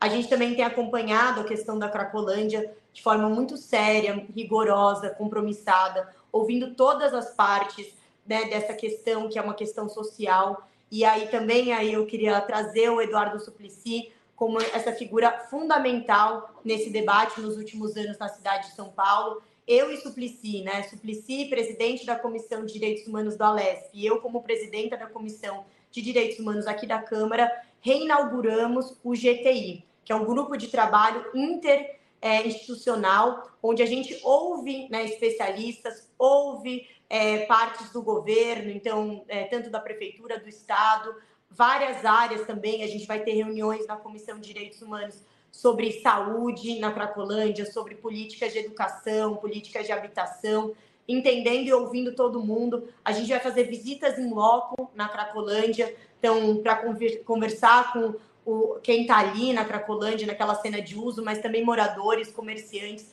Então, é um trabalho que é bem dinâmico e a gente também vai produzir um, um segundo relatório para entregar e discutir políticas públicas mais adequadas para a Cracolândia, porque no final das contas, ninguém quer que a gente tenha né, é, essa, essa forma primeiro de tratamento, né, que não seja baseada na dignidade humana, e também a gente precisa solucionar essa questão, né, é, porque é uma questão social muito grave na nossa cidade, né? Então, que de perda aí de escolha, de autonomia, né, desses sujeitos, então a gente não pode é, aceitar, né? A gente tem que se indignar com essa questão. E a gente tem também tratado, por exemplo, da, das políticas públicas que envolvem é, o combate à violência contra a mulher. Aqui em São Paulo, a gente tem vários equipamentos públicos, mas que eles também não estão atendendo a demanda. Então, a partir de um grupo de trabalho do Tribunal de Contas do município, a gente também vai fazer essa série de visitas, vai fazer esse acompanhamento, essas denúncias. Então, são muitos assuntos, né? Por exemplo, também uma política municipal para catadores e catadoras. A gente quer discutir o contrato de lixo na cidade de São Paulo e como os catadores e as catadoras entram nesse contrato, porque não é só uma questão é, de serviço, né, de, é, de que eles estão fazendo um serviço para a cidade de São Paulo, mas também eles estão fazendo um serviço para o meio ambiente, né? Então é um é serviço verde, como o Haddad foi, foi falar lá em Nova York. Fantástico. É isso, aí catadores, ambulantes, é, imigrantes, a gente tem, tem acompanhado né, é, uma série de ocupações de imigrantes e também como a gente pode garantir moradia é, para os imigrantes, garantir o acesso aos serviços, porque eles já têm a, o entrave da língua, da cultura, como a gente pode tornar a cidade verdadeiramente democrática, porque, Conde, eu não sei se você sabe, né, mas acho que todo mundo deve ter ideia. São Paulo recebe muitos imigrantes, mas não necessariamente é uma cidade acolhedora. E esses imigrantes trabalham aqui, vivem aqui e fazem muito pouco parte né, das decisões da cidade. Inclusive, foi no governo Haddad, através do Conselho Participativo Municipal, que eu fiz parte, que a gente colocou os imigrantes dentro do Conselho Participativo. Então, eles tinham representação para dialogar com as subprefeituras, para dialogar com o poder público, mesmo não tendo direito a voto ainda no nosso país, o que eu considero ser um absurdo. Porque se é imigrante, se vive aqui, se trabalha aqui, se vive, se, se constrói o Brasil, por que não votar? Por que não participar das nossas decisões? Então, são muitos assuntos. Eu acho que eu poderia falar mais, mais e mais, mas a gente tem feito esse trabalho. Eu estou lembrando do caso dos afegãos que, que, que estão acampados até agora, né? Que cada vez chega mais ali no aeroporto de Guarulhos, né? E parte desse, desse, dessa população de afegãos foi transferida para o interior de São Paulo, não me lembro agora qual cidade. Você acompanhou isso aí, Luna? Sim, acompanhei é, um pouco mais de longe. É, e, e também tiveram trabalhos aqui de mandatos é, do PT que cuidaram muito dessa questão, mas eu acompanhei é, na interlocução com o Ministério da Justiça, é, que tem feito um trabalho excelente né, nessa questão dos imigrantes. Tem um coordenador lá que chama Paulo Willis, que já foi né, do secretariado do Haddad aqui, das políticas públicas para imigrantes, que tem feito um trabalho excelente em relação a tudo isso. E também acompanhei, é, Conde, né, fiz parte do comitê de crise da questão do Guarujá, junto com a OAB, junto com outros parlamentares. Então, é, a gente acaba tendo que se, se, colocar nessas questões, né? Porque, é, infelizmente, a gente vai precisar trabalhar muito ainda para garantir direitos humanos na nossa cidade e no Brasil. Então, a gente se envolveu em tudo isso, né? Fantástico o trabalho da, da Luna Zaratini, cada vez melhor, hein, Luna? Se você é incansável, né? Vai naquele ritmo. Fala... Sabe o que o povo fala? Falam duas coisas, assim. Primeiro, que se cansam de ver os meus stories, falam assim: Meu Deus, como você faz tanta coisa. Até eu fico cansada. Eu já ouvi isso algumas vezes. E também o povo fala assim: foguete não tem ré. Então eu estou trabalhando nesse sentido. Foguete não tem ré. Ah, sigam a Luna no, no, Instagram, né, Luna? O Instagram que você faz lá todos, você está aqui, ó, arroba Luna Zaratini. Ô, Luna, é, eu não quero aqui também ficar só na condição de um crítico desse projeto da mini reforma eleitoral, porque nós, da sociedade civil, tal, nós temos de pressionar o Congresso para o Congresso também dar satisfações para a gente, os partidos e tudo mais. Acontece que essa mini reforma eleitoral foi puf, foi jogada assim, ninguém discutiu direito e a gente viu que tem retrocessos ali. Queria saber de você, né, porque acho que toca diretamente também as suas, as suas bandeiras, como, por exemplo, representação da mulher, representação dos negros, das negras, mulheres negras. O que, que você achou e o que, que pode ser discutido no âmbito do Partido dos Trabalhadores sobre isso? Bom, Conde, é, realmente a gente tem passado aí por diversas reformas eleitorais no Brasil. A gente teve a questão né, é, da federação, a gente teve algumas discussões que ainda, ainda a gente está verificando né, o que dá certo, o que dá errado. Mas toda vez que tem um momento eleitoral, tem que ter um ano antes as reformas para poder valer.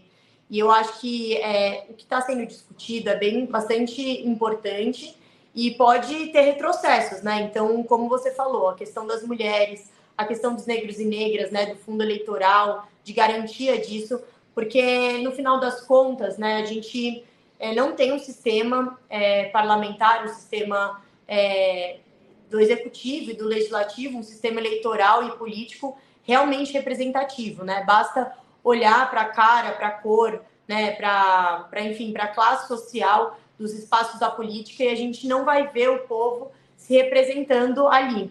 Eu acho que a gente poderia ter avançado em outras questões, avançado muito mais.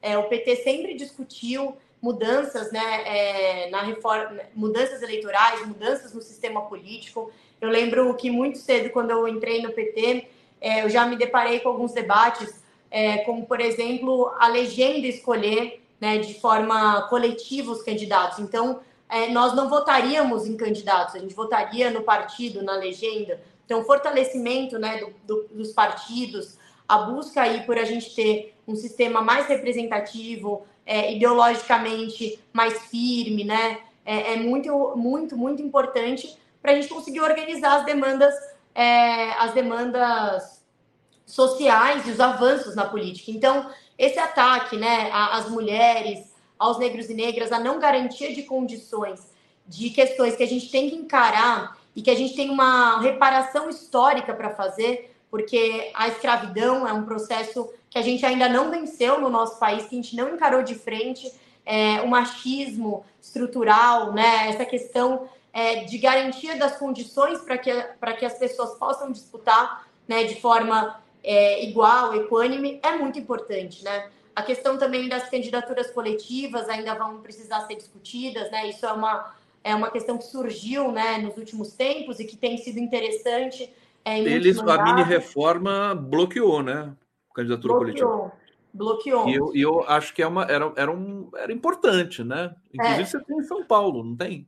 Tem, tem em São Paulo, tem em vários lugares. É que, eu, assim, na minha opinião, todas as candidaturas são coletivas, tá, Conde? Eu estou representando um mandato, mas assim, eu não seria nada sem uma equipe, sem uma, um coletivo, um grupo que tem feito luta diária. E eu sou uma mera representante desse, é, desse, dessa, desse projeto político, né? E eu acho que, enfim, eu faço parte do Partido dos Trabalhadores, que é essa maior organização de trabalhadores, de lutas populares que a gente tem é, no Brasil e também na América Latina, né? Um dos grandes partidos que tem feito parte aí da história da democracia, dos direitos. Então, é, nunca nenhuma candidatura é, é, não é coletiva e nenhum processo da política é individual, nenhum processo. Eu tenho convicção é, para falar sobre isso.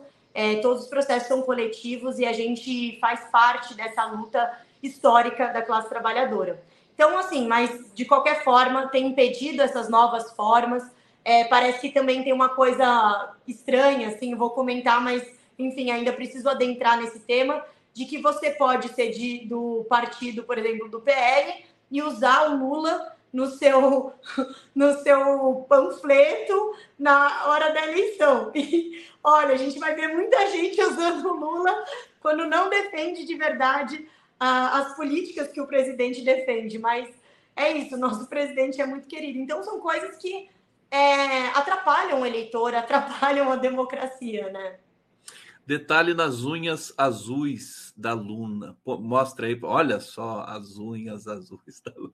Luna tem que ser vermelho, hein, Luna? Isso aí é unha de PSDB. Não, tô brincando. Tá, tá linda, tá demais. Fala, 45 Luna. nem no micro-ondas. Nem no micro-ondas. Ô, Luna, querida, obrigado, viu, pela, pela presença aqui. Parabéns aí mais uma vez pelo trabalho. Tamo junto, vamos, vamos acompanhar é, os desdobramentos aí, vamos receber mais, um, mais uma convidada aqui no nosso giro, e eu vou, vou fazer essa transição ouvindo mais um pouquinho do Lula na ONU. Obrigado, Luna. Um, um beijo para você, querida. Beijo enorme, Conde. Beijo a todo mundo que assistiu a gente. Até mais. Que vai reunir uma série de iniciativas para reduzir a pobreza e a insegurança alimentar. Entre elas, está o Bolsa Família, que se tornou referência mundial em programa de transferência de renda para famílias que mantêm suas crianças vacinadas e na escola. Inspirados na brasileira Berta Lutz, pioneira na defesa da igualdade de gênero na Carta da ONU, aprovamos a lei que torna obrigatória a igualdade salarial entre mulheres e homens no exercício da mesma função.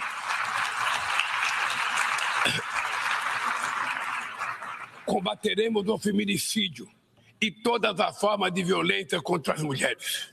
Seremos rigorosos na defesa dos direitos dos grupos LGBTQI+, e pessoas com deficiência. Resgatamos a participação social como ferramenta estratégica para a execução de políticas públicas. Senhor presidente, agir contra a mudança do clima implica pensar no amanhã e enfrentar as desigualdades históricas. Os países ricos cresceram baseado em um modelo com alta taxa de emissão de gases danosos ao clima. A emergência climática torna urgente uma correção de rumos e a implantação do que já foi acordado. Não é por outra razão que falamos em responsabilidades comuns, mas diferenciadas. São as populações vulneráveis, no sul global, as mais afetadas pelas perdas de danos causados pela mudança do clima. Os 10% mais ricos da população mundial. Tá aí o Lula, um trechinho para vocês do Lula na ONU, acabou de fazer esse discurso. Eu coloquei aqui para receber a Maíra, justamente para a gente é, comentar mais um pouco desse momento importante aqui. Maíra, Maíra Goulart, seja muito bem-vinda aqui, muito bom te receber mais uma vez. É, tá me ouvindo bem, me vendo bem? Pode abrir o seu microfone, querido. Deixa eu abrir aqui. Eu que abro. Pronto, já abri. Tudo bom? Tudo ótimo. Espero que você esteja me ouvindo bem, me vendo bem. Você só ficou um pouco no, no, cantinho, cantinho da tela. Você consegue. Isso, fica mais no meio. Assim? Tá, tá bom, deixa eu ver. Isso, mais para o meio. Vamos ver.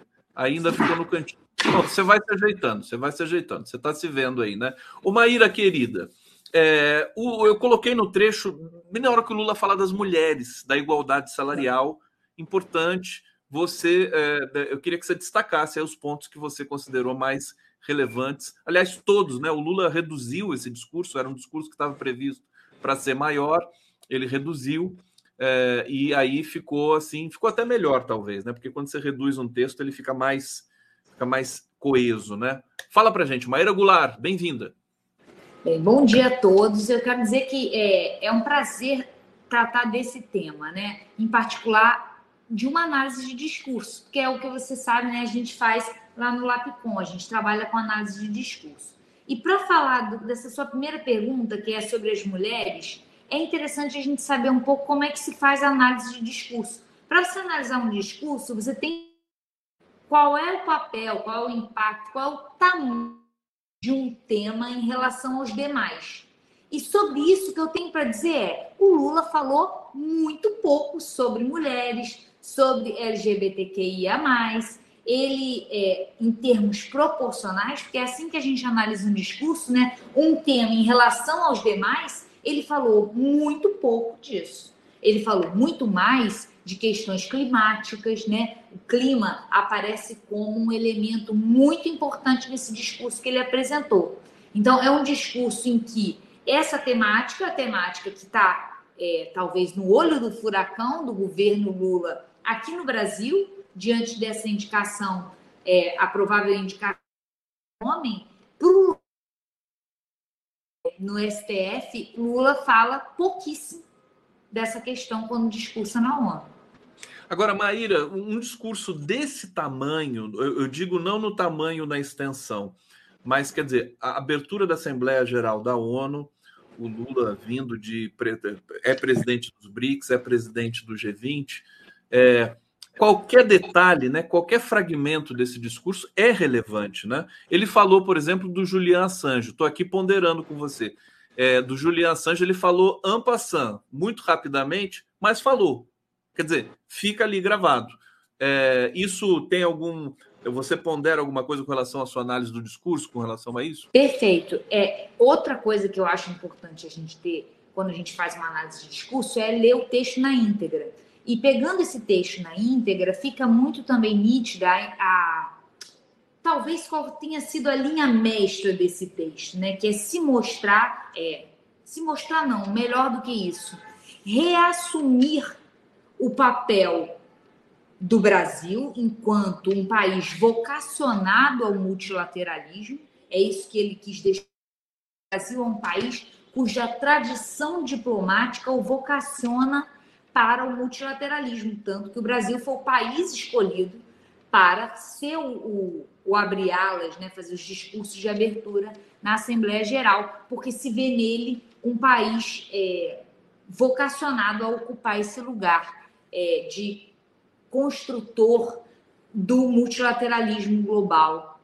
É, um país que representa, e é isso que o Lula também deixou bem claro na fala dele, diferentes países, não só os latino-americanos, né? E os latino-americanos, ele se apresenta como representante potencial, mas ambiciona representar também uma série de países. Tanto que, por isso que eu falei da íntegra do discurso, ele menciona muitos países. Ah, de, se apresenta... Desculpa te interromper, deixa eu só trazer uma informação que é o seguinte: como é, o Xi Jinping, é, o Narendra Modi, Narendra Modi, presidente da primeiro-ministro da Índia, e o Putin não foram, é, o Lula representou esse esse conjunto, né? Eu achei até que foi uma deferência. Muita gente dizendo que ah, foi esvaziado porque o Xi Jinping não foi. Eu acho que potencializou mais o Lula. Desculpa, já que você está falando não, dessa é questão do Lula isso. representar várias, vários países. Ele representa. Olha só, Gustavo, como são múltiplas as atuações do Brasil como representante de outros países dentro dos fóruns multilaterais. Não só os países do BRICS, que é são os que você mencionou, Rússia e China, países grandes, países que têm dinheiro, mas que ainda estão numa situação que não são considerados países plenamente desenvolvidos, mas países também bem desenvolvidos. Ele menciona vários países africanos. Ele é, fala da questão de Cuba, falou antes do discurso, né, tem falado isso essa semana, que esse discurso foi precedido por uma série de comentários do Lula sobre a questão de Cuba, sobre a questão da Ucrânia, que ele menciona muito pontualmente no discurso, mas mencionou antes, né, fazendo até um comentário meio equivocado, em que ele dá a impressão de dois ladismos, né, que é uma expressão que a gente usou muito durante a presidência de Bolsonaro. Dois ladismos é você ver uma, uma, uma contenda entre dois lados e querer supor uma simetria entre esses lados, né? E ele fez isso no caso da Ucrânia. Enfim, me parece que o grande destaque desse discurso é, não poderia deixar de ser o que o próprio Lula falou: o Brasil está de volta. E está de volta porque durante esse interregno, isso não sei se você pegou, que eu achei sensacional, que ele falou assim, que ele está ali de volta porque o Brasil é, voltou à democracia, que o que permite voltar a se ocupar foi a vitória da democracia no Brasil. Então ele fala, faz uma associação, né, que a gente pode ver entre ele não, não ele ter sido impedido de ser candidato à presidência e com isso é, já havia um esgarçamento da democracia que foi aprofundado por Jair Bolsonaro quando chega à presidência, e essa presidência impede o Brasil de ocupar o seu papel como um país vocacionado ao multilateralismo. Olha só, deixa eu falar aqui que a Maíra, ela é uma. Você voltou a ficar lá no cantinho da tela, viu, Maíra? Mas tudo bem, a gente vai, que é importante o conteúdo da sua fala, sem dúvida nenhuma. O pessoal aqui no chat eles ficam um pouco é, desconfiados, porque, na verdade, a Maíra ela é muito séria, ela não vai poupar se ela achar alguma coisa que não caiu bem né, no discurso do Lula, ela vai falar. É, é evidente, isso é, caracteriza a tua teu compromisso com o trabalho que você faz. É que as pessoas são apaixonadas. Eu, eu tenho essa coisa pelo Lula e tal. Se fizer qualquer crítica, já fica um pouco, eles ficam um pouco acabrunhados aqui. Mas vamos avançar o Hussein Brasil está dizendo o seguinte: quando o Lula fala que a democracia venceu o ódio, a repressão e a desinformação, a Câmara fecha em lira com cara de ódio. que bacana. Depois a gente vê isso aqui. Fala, Marina, você quer falar? Eu não sei se o que o pessoal criticou foi coisa dos dois ladismos. Gente, falar da crise da Ucrânia com a Rússia nessa chave muito simplificadora é cometer um equívoco. Ele não falar desse tema, mas quando falar, ele não pode adotar uma chave tão simplificadora como há quando um quer, dois não brigam.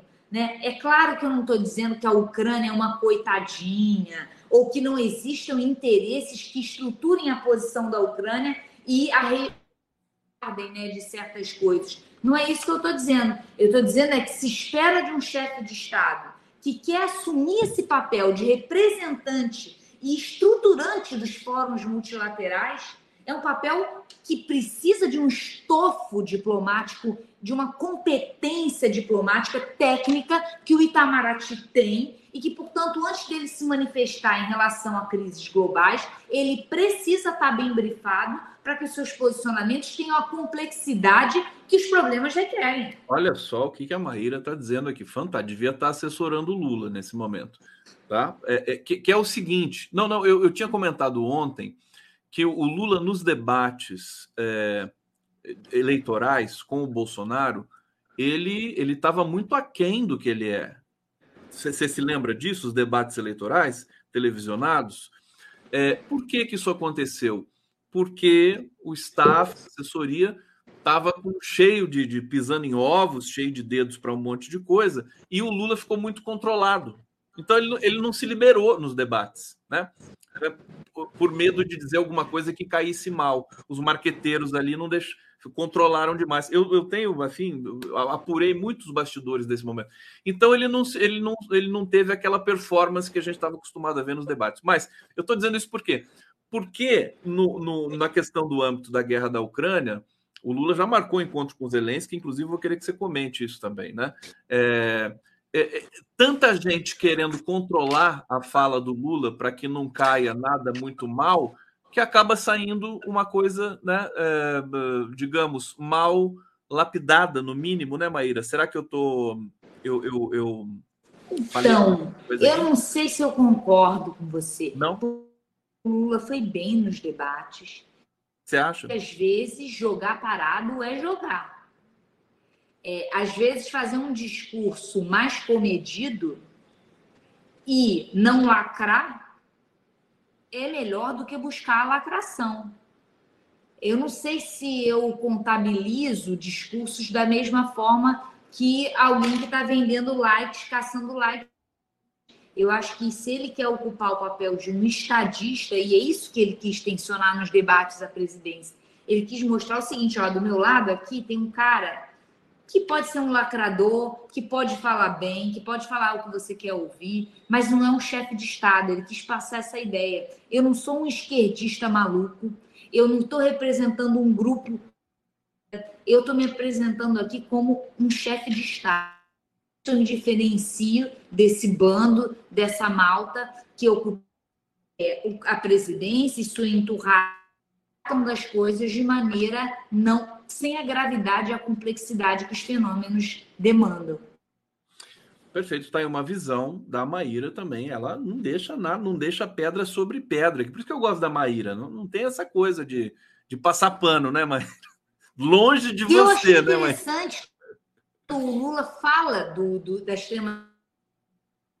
Ele chama eles de aventureiros. Ele chama atenção para esse papel simplificado tiveram, tratando. Ele diz assim: punha o neoliberalismo falido por um nacionalismo primitivo, conservador e autoritário, ou seja, buscam soluções simples para problemas. É isso que o extremismo faz. Por isso que a gente tem que, é, de alguma maneira, valorizar quando foi o caso desse discurso. Né? Esse foi um discurso muito bom foi um discurso bem escrito, um discurso ponderado. O discurso do Lula, embora ele tenha dado, a meu ver, um espaço pequeno para questões de minorias demográficas e não demográficas, em geral, ele fez um discurso bom, porque o objetivo dele era dizer assim: olha, o Brasil voltou e voltou na condição de quem vai re... ou pressionar por uma reestruturação dos fóruns multilaterais globais. O Maíra, só para te avisar e também aqui me desculpar com o público, o seu sinal está dando um pequeno corte, é, alguns pontos assim, tá, tá, cortando. Eu acho que é um problema da internet, enfim, agora acho que está muito em cima para a gente tentar ver. Tá dando para entender você, mas às vezes a gente perde um, uma fração de segundo da sua, da sua fala. Vamos. Isso é o quê? É a universidade pública no Rio. Que a internet é, você está falando da universidade. Isso, isso. Então é por isso. É, o Hussein está dizendo aqui. Enciumou, Conde, um beijo para a Mairinha. Eu, eu brinquei com, com o Hussein aqui, que ele falou Luninha, agora está chamando a Maíra de Mairinha. Está muito atrevido esse Hussein. Vou penalizar você daqui a pouco, viu, Hussein? Terezinha Braga de Moraes. Lula deveria ter denunciado mais a situação trágica dos imigrantes africanos que chegam às costas da Itália, denunciar essa crueldade, desprezo e ódio dos miseráveis irmãos em humanidade. O problema é que se ele falasse isso, ele ia ser cobrado porque não é uma coisa é, inerente ao Brasil. Ele está falando do problema dos outros. Ele ia ele estar tá se metendo no problema dos outros. Ele ia ser criticado por isso, não ia, Maíra? Se ele falasse da imigração, ele falou da imigração, mas não falou especificamente do. Ele do não falou especificamente desse caso, mas ele construiu uma argumentação que inclui esse tipo de temática. Ele falou o seguinte, e isso que eu acho que tem que ficar nos highlights. Ele disse o seguinte: olha, o multilateralismo, que é isso, as instituições multilaterais, instituições internacionais, elas não foram erodidas por causa da extrema direita. O que erodiu essas instituições é a desigualdade. É o fato delas não combaterem a desigualdade econômica entre os países, ele disse isso, e a desigualdade política, ou seja, a desigualdade em termos de soberania. E aí ele está falando sobre algo que ele tem preparado, né?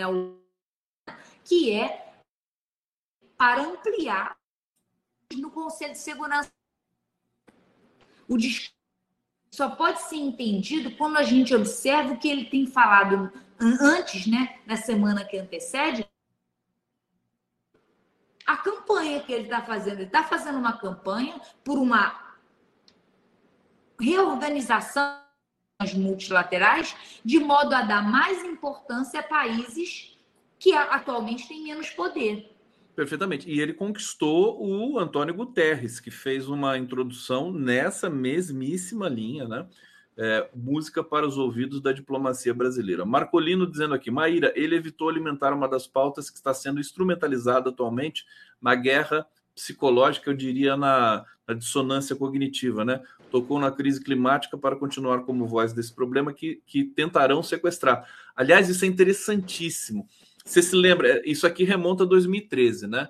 O sequestro do discurso, né? Agora, o discurso sobre uh, o antirracismo, uh, combate às desigualdades, todos esses discursos que estão né, no horizonte da esquerda estão sendo capturados por instituições, né, ONGs e tudo mais, para confundir o meio de campo, enfim, para é, uma, é uma espécie de sequestro. Mesmo. Você acompanha esse fenômeno, Maíra?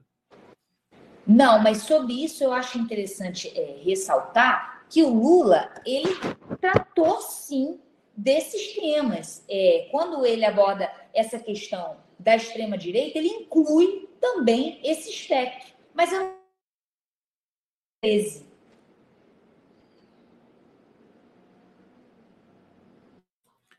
Agora você congelou e ficou. Congelei? Congelou e, e emudeceu. Vamos Ai, lá. Não sei o que você fez aí. Eu só mudei o, o iPad de lugar. Não, não, acho que agora estabilizou então. Pode, pode seguir. Se der um problema, eu te falo. Não, eu estava te perguntando o que, que você estava querendo dizer sobre junho de 2013, porque eu não entendi. Não, porque 2013 foi, foi é, a pauta ali dos 20 centavos foi meio que sequestrada por grupos de extrema-direita. Né? Eles, eles sequestraram esse discurso e tomaram conta da movimentação. Mas agora tem uma coisa mais sofisticada, né? O discurso, por exemplo, da, da, da, da, questão das cotas e tudo mais, da indicação de mulher negra para o STF, foi capturado por um grupo que naquela época lá estava a favor da Lava Jato, simplesmente. Ah, você está é, você tá criticando aqueles que estão criticando o Lula por não indicar uma mulher para o STF, porque eu estou no contrário. Eu não acho é, que não é simplesmente isso. Não, não é simplesmente isso. Eu estou dizendo o seguinte, deixa eu até colocar, trazer você mais para perto aqui para me fazer entender. É, eu sou a favor de uma mulher negra no STF, né? Tenho, é uma posição que eu tenho sustentado desde a da indicação do Zanin, que eu fui contra, né? É, e tenho o direito de me manifestar sobre isso. Agora, é, o detalhe é que a, a pressão para que, se, que se nomeie uma mulher negra, ela foi capturada por um grupo ah. é, de elite, entendeu? E, e, e, que, mais importante do que isso, não significa né, esse grupo capturar esse, esse, discurso, não significa que eu tenho que deixar de defender uma mulher negra no STF. Significa Perfeito. apenas que tem que demarcar esse território, entendeu? Perfeito, não, eu não poderia concordar mais. Eu acho que pautas boas muitas vezes são instrumentalizadas por grupos com os quais a gente não concorda, grupos que não estão agindo de maneira republicana, que estão instrumentalizando a pauta para apenas desestabilizar o governo. Eu posso te dar um exemplo dentro da minha casa: a pauta em favor de um reajuste maior para os servidores públicos.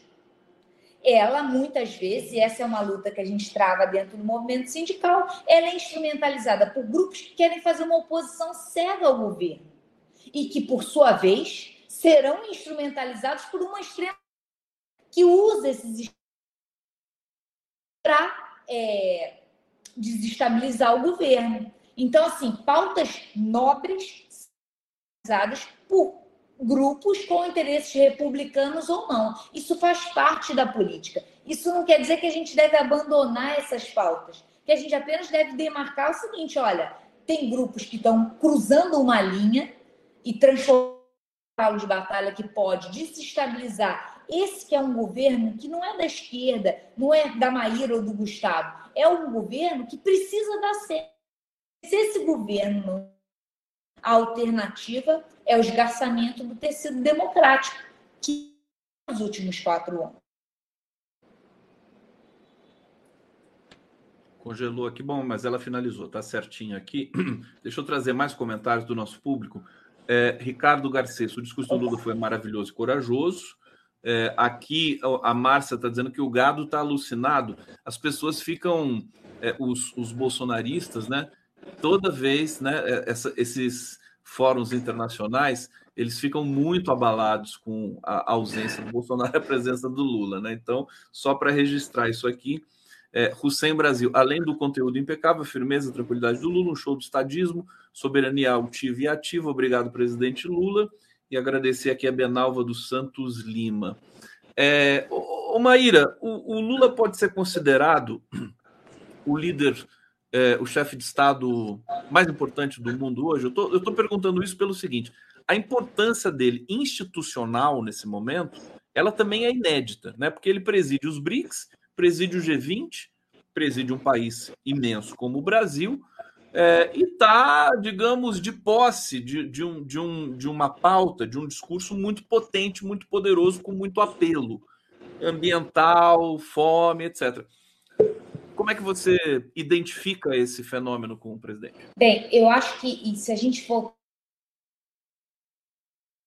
soft power, que é esse poder que vem do prestígio e não do poder financeiro bélico, sim, eu diria que o Lula é, é talvez o chefe de Estado com maior soft power nesse momento. Porém, existem outros poderes, como o poder econômico e o poder militar, que dão importâncias e aí os reais os líderes. Agora, você é o quão pode ser frágil esse lugar do Lula. É isso que eu tenho um certo, me, me dá um certo medo, é porque o Lula está se transformando numa janela, uma janela, né? E só que dentro do Brasil me parece uma postura que busca, está buscando ativamente algum erro para conseguir desestabilizar esse projeto político que está conseguindo êxito não só no Brasil, mas também no mundo. O que, que eu estou querendo dizer? Eu achei tão ávido pela volta do Brasil e que está colocando um lugar tão de destaque, manifestou pouco em defesa do Lula quando a Lava Jato se voltou contra ele, em defesa da Dilma quando contra o governo dela. Eu achei que o mundo lavou as mãos desse caso. E temo, eu gostaria de ver é, que o mundo aprendeu uma lição, mas eu não sei se eu estou vendo. Ô Maíra, tá, tá, tá congelando um pouquinho de novo? Deixa eu, eu, eu, te falar. Eu acho importante você falar isso. Quer dizer, é, o, porque o Lula está trazendo essas questões nos discursos internacionais dele. Por exemplo, a reparação ao dano que foi feito a Dilma Rousseff ao Brasil, de uma vez por, né, de maneira muito violenta. É, e a questão dele, pessoal, uh, que eu acho que demanda e demandaria uma, uma, um pedido de indenização, né? Porque ele ficou 580 dias preso injustamente. Vai ficar por isso mesmo, né? Como é que fica essa história? Eu acho que ele não, não trata disso publicamente por porque ele, ele não quer falar em causa própria, né? Mas é, eu creio que a, a defesa do Lula está verificando essas questões também. Você entende a minha conexão com o que você acabou de falar, né?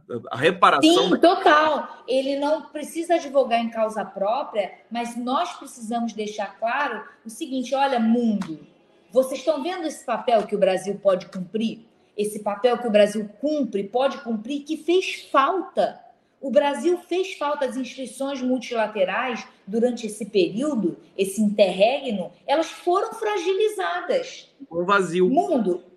Eu, eu não estou achando que a gente é a última Coca-Cola do mercado, não. Mas em termos de fóruns multilaterais, a ausência do Brasil, com Bolsonaro que existiu foi uma ausência, a ausência do Brasil, tradição diplomática, Bolsonaro rompe com essa ela fez fez falta para as próprias instituições, para a estrutura dessas instituições. O Brasil, enquanto um representante legítimo de países não ricos e que cumpre esse papel de fiel da balança, de alguma maneira.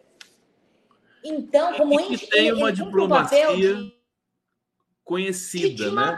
dessas instituições, Que qual o problema de instituições multilaterais? É o seguinte: elas não podem parecer apenas braços, instrumentos dos países ricos. É esse o papel que o Brasil cumpre. O Brasil cumpre um papel não só de representar os países pobres, mas de legitimar, em nome dos países pobres e periféricos, essas instituições, dizendo: olha só, eu estou fazendo parte disso aqui, porque isso aqui não é apenas uma correia de transmissão de países. Aqui a gente está querendo construir um lugar de maior igualdade entre os países. Então, o mundo tem que observar que o Brasil faz falta, o Brasil legitima essas instituições embarcar em a revista para desestabilizar lideranças políticas no, no, no, no Brasil. Perfeitamente. Maíra Goulart aqui no Giro das Onze, a gente está encaminhando aqui para o bloco final. É, deixa eu trazer aqui a pergunta do Ricardo Pereira, ele pergunta para a Maíra. Ah, ele quer saber a sua avaliação, Maíra, sobre a comunicação do governo. E está dizendo que admira muito o seu trabalho.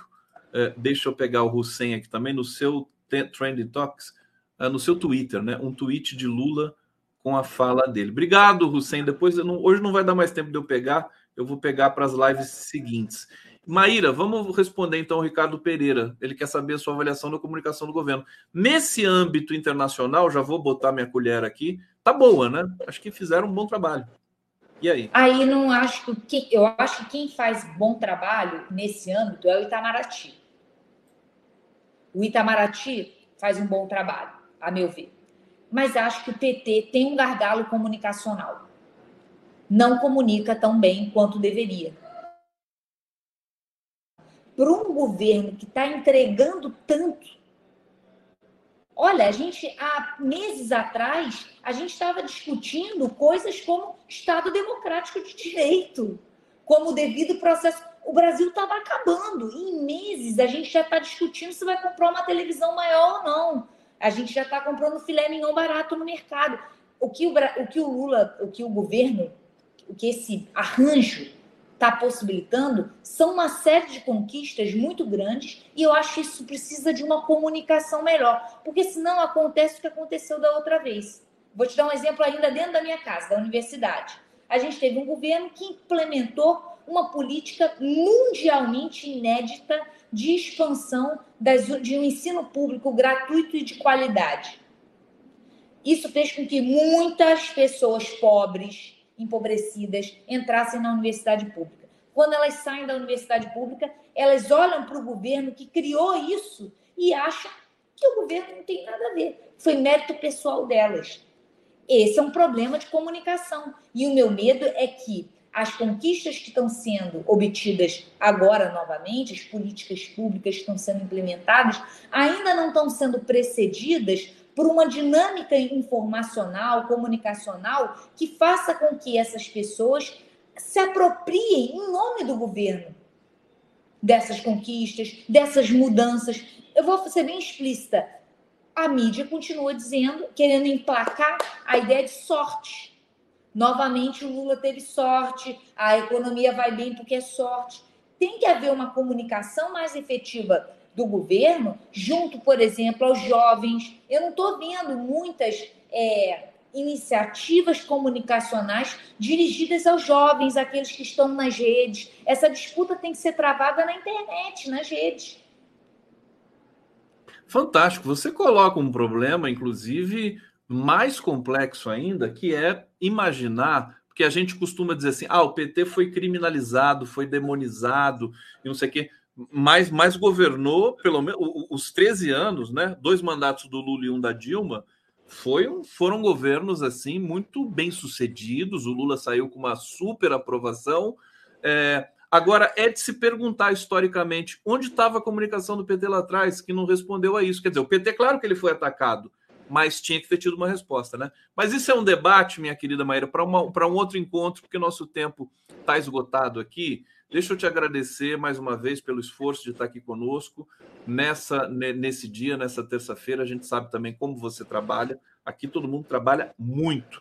É, agradecer a todos que nos acompanharam aqui no Giro das Onze. Amanhã estaremos de volta com mais um programa especial. Amanhã eu recebo aqui o Cândido Portinari, o João Cândido Portinari, filho do pintor do Cândido Portinari, que pintou o, os painéis, o painel Guerra e Paz da ONU, que está aqui atrás de mim, um detalhe no chroma key. Fantástico. Ele é um cara, ele está na Europa agora é, tratando da, da, da, da exposição dos painéis do Portinari na China e acho que no Japão.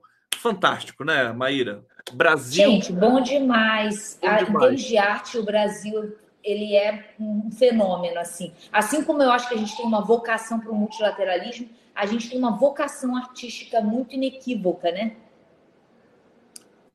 Para dar alegria para o mundo. Beijo para você, Maíra. Beijo a todos. Até amanhã. Beijo, Valeu. gente. Até a próxima.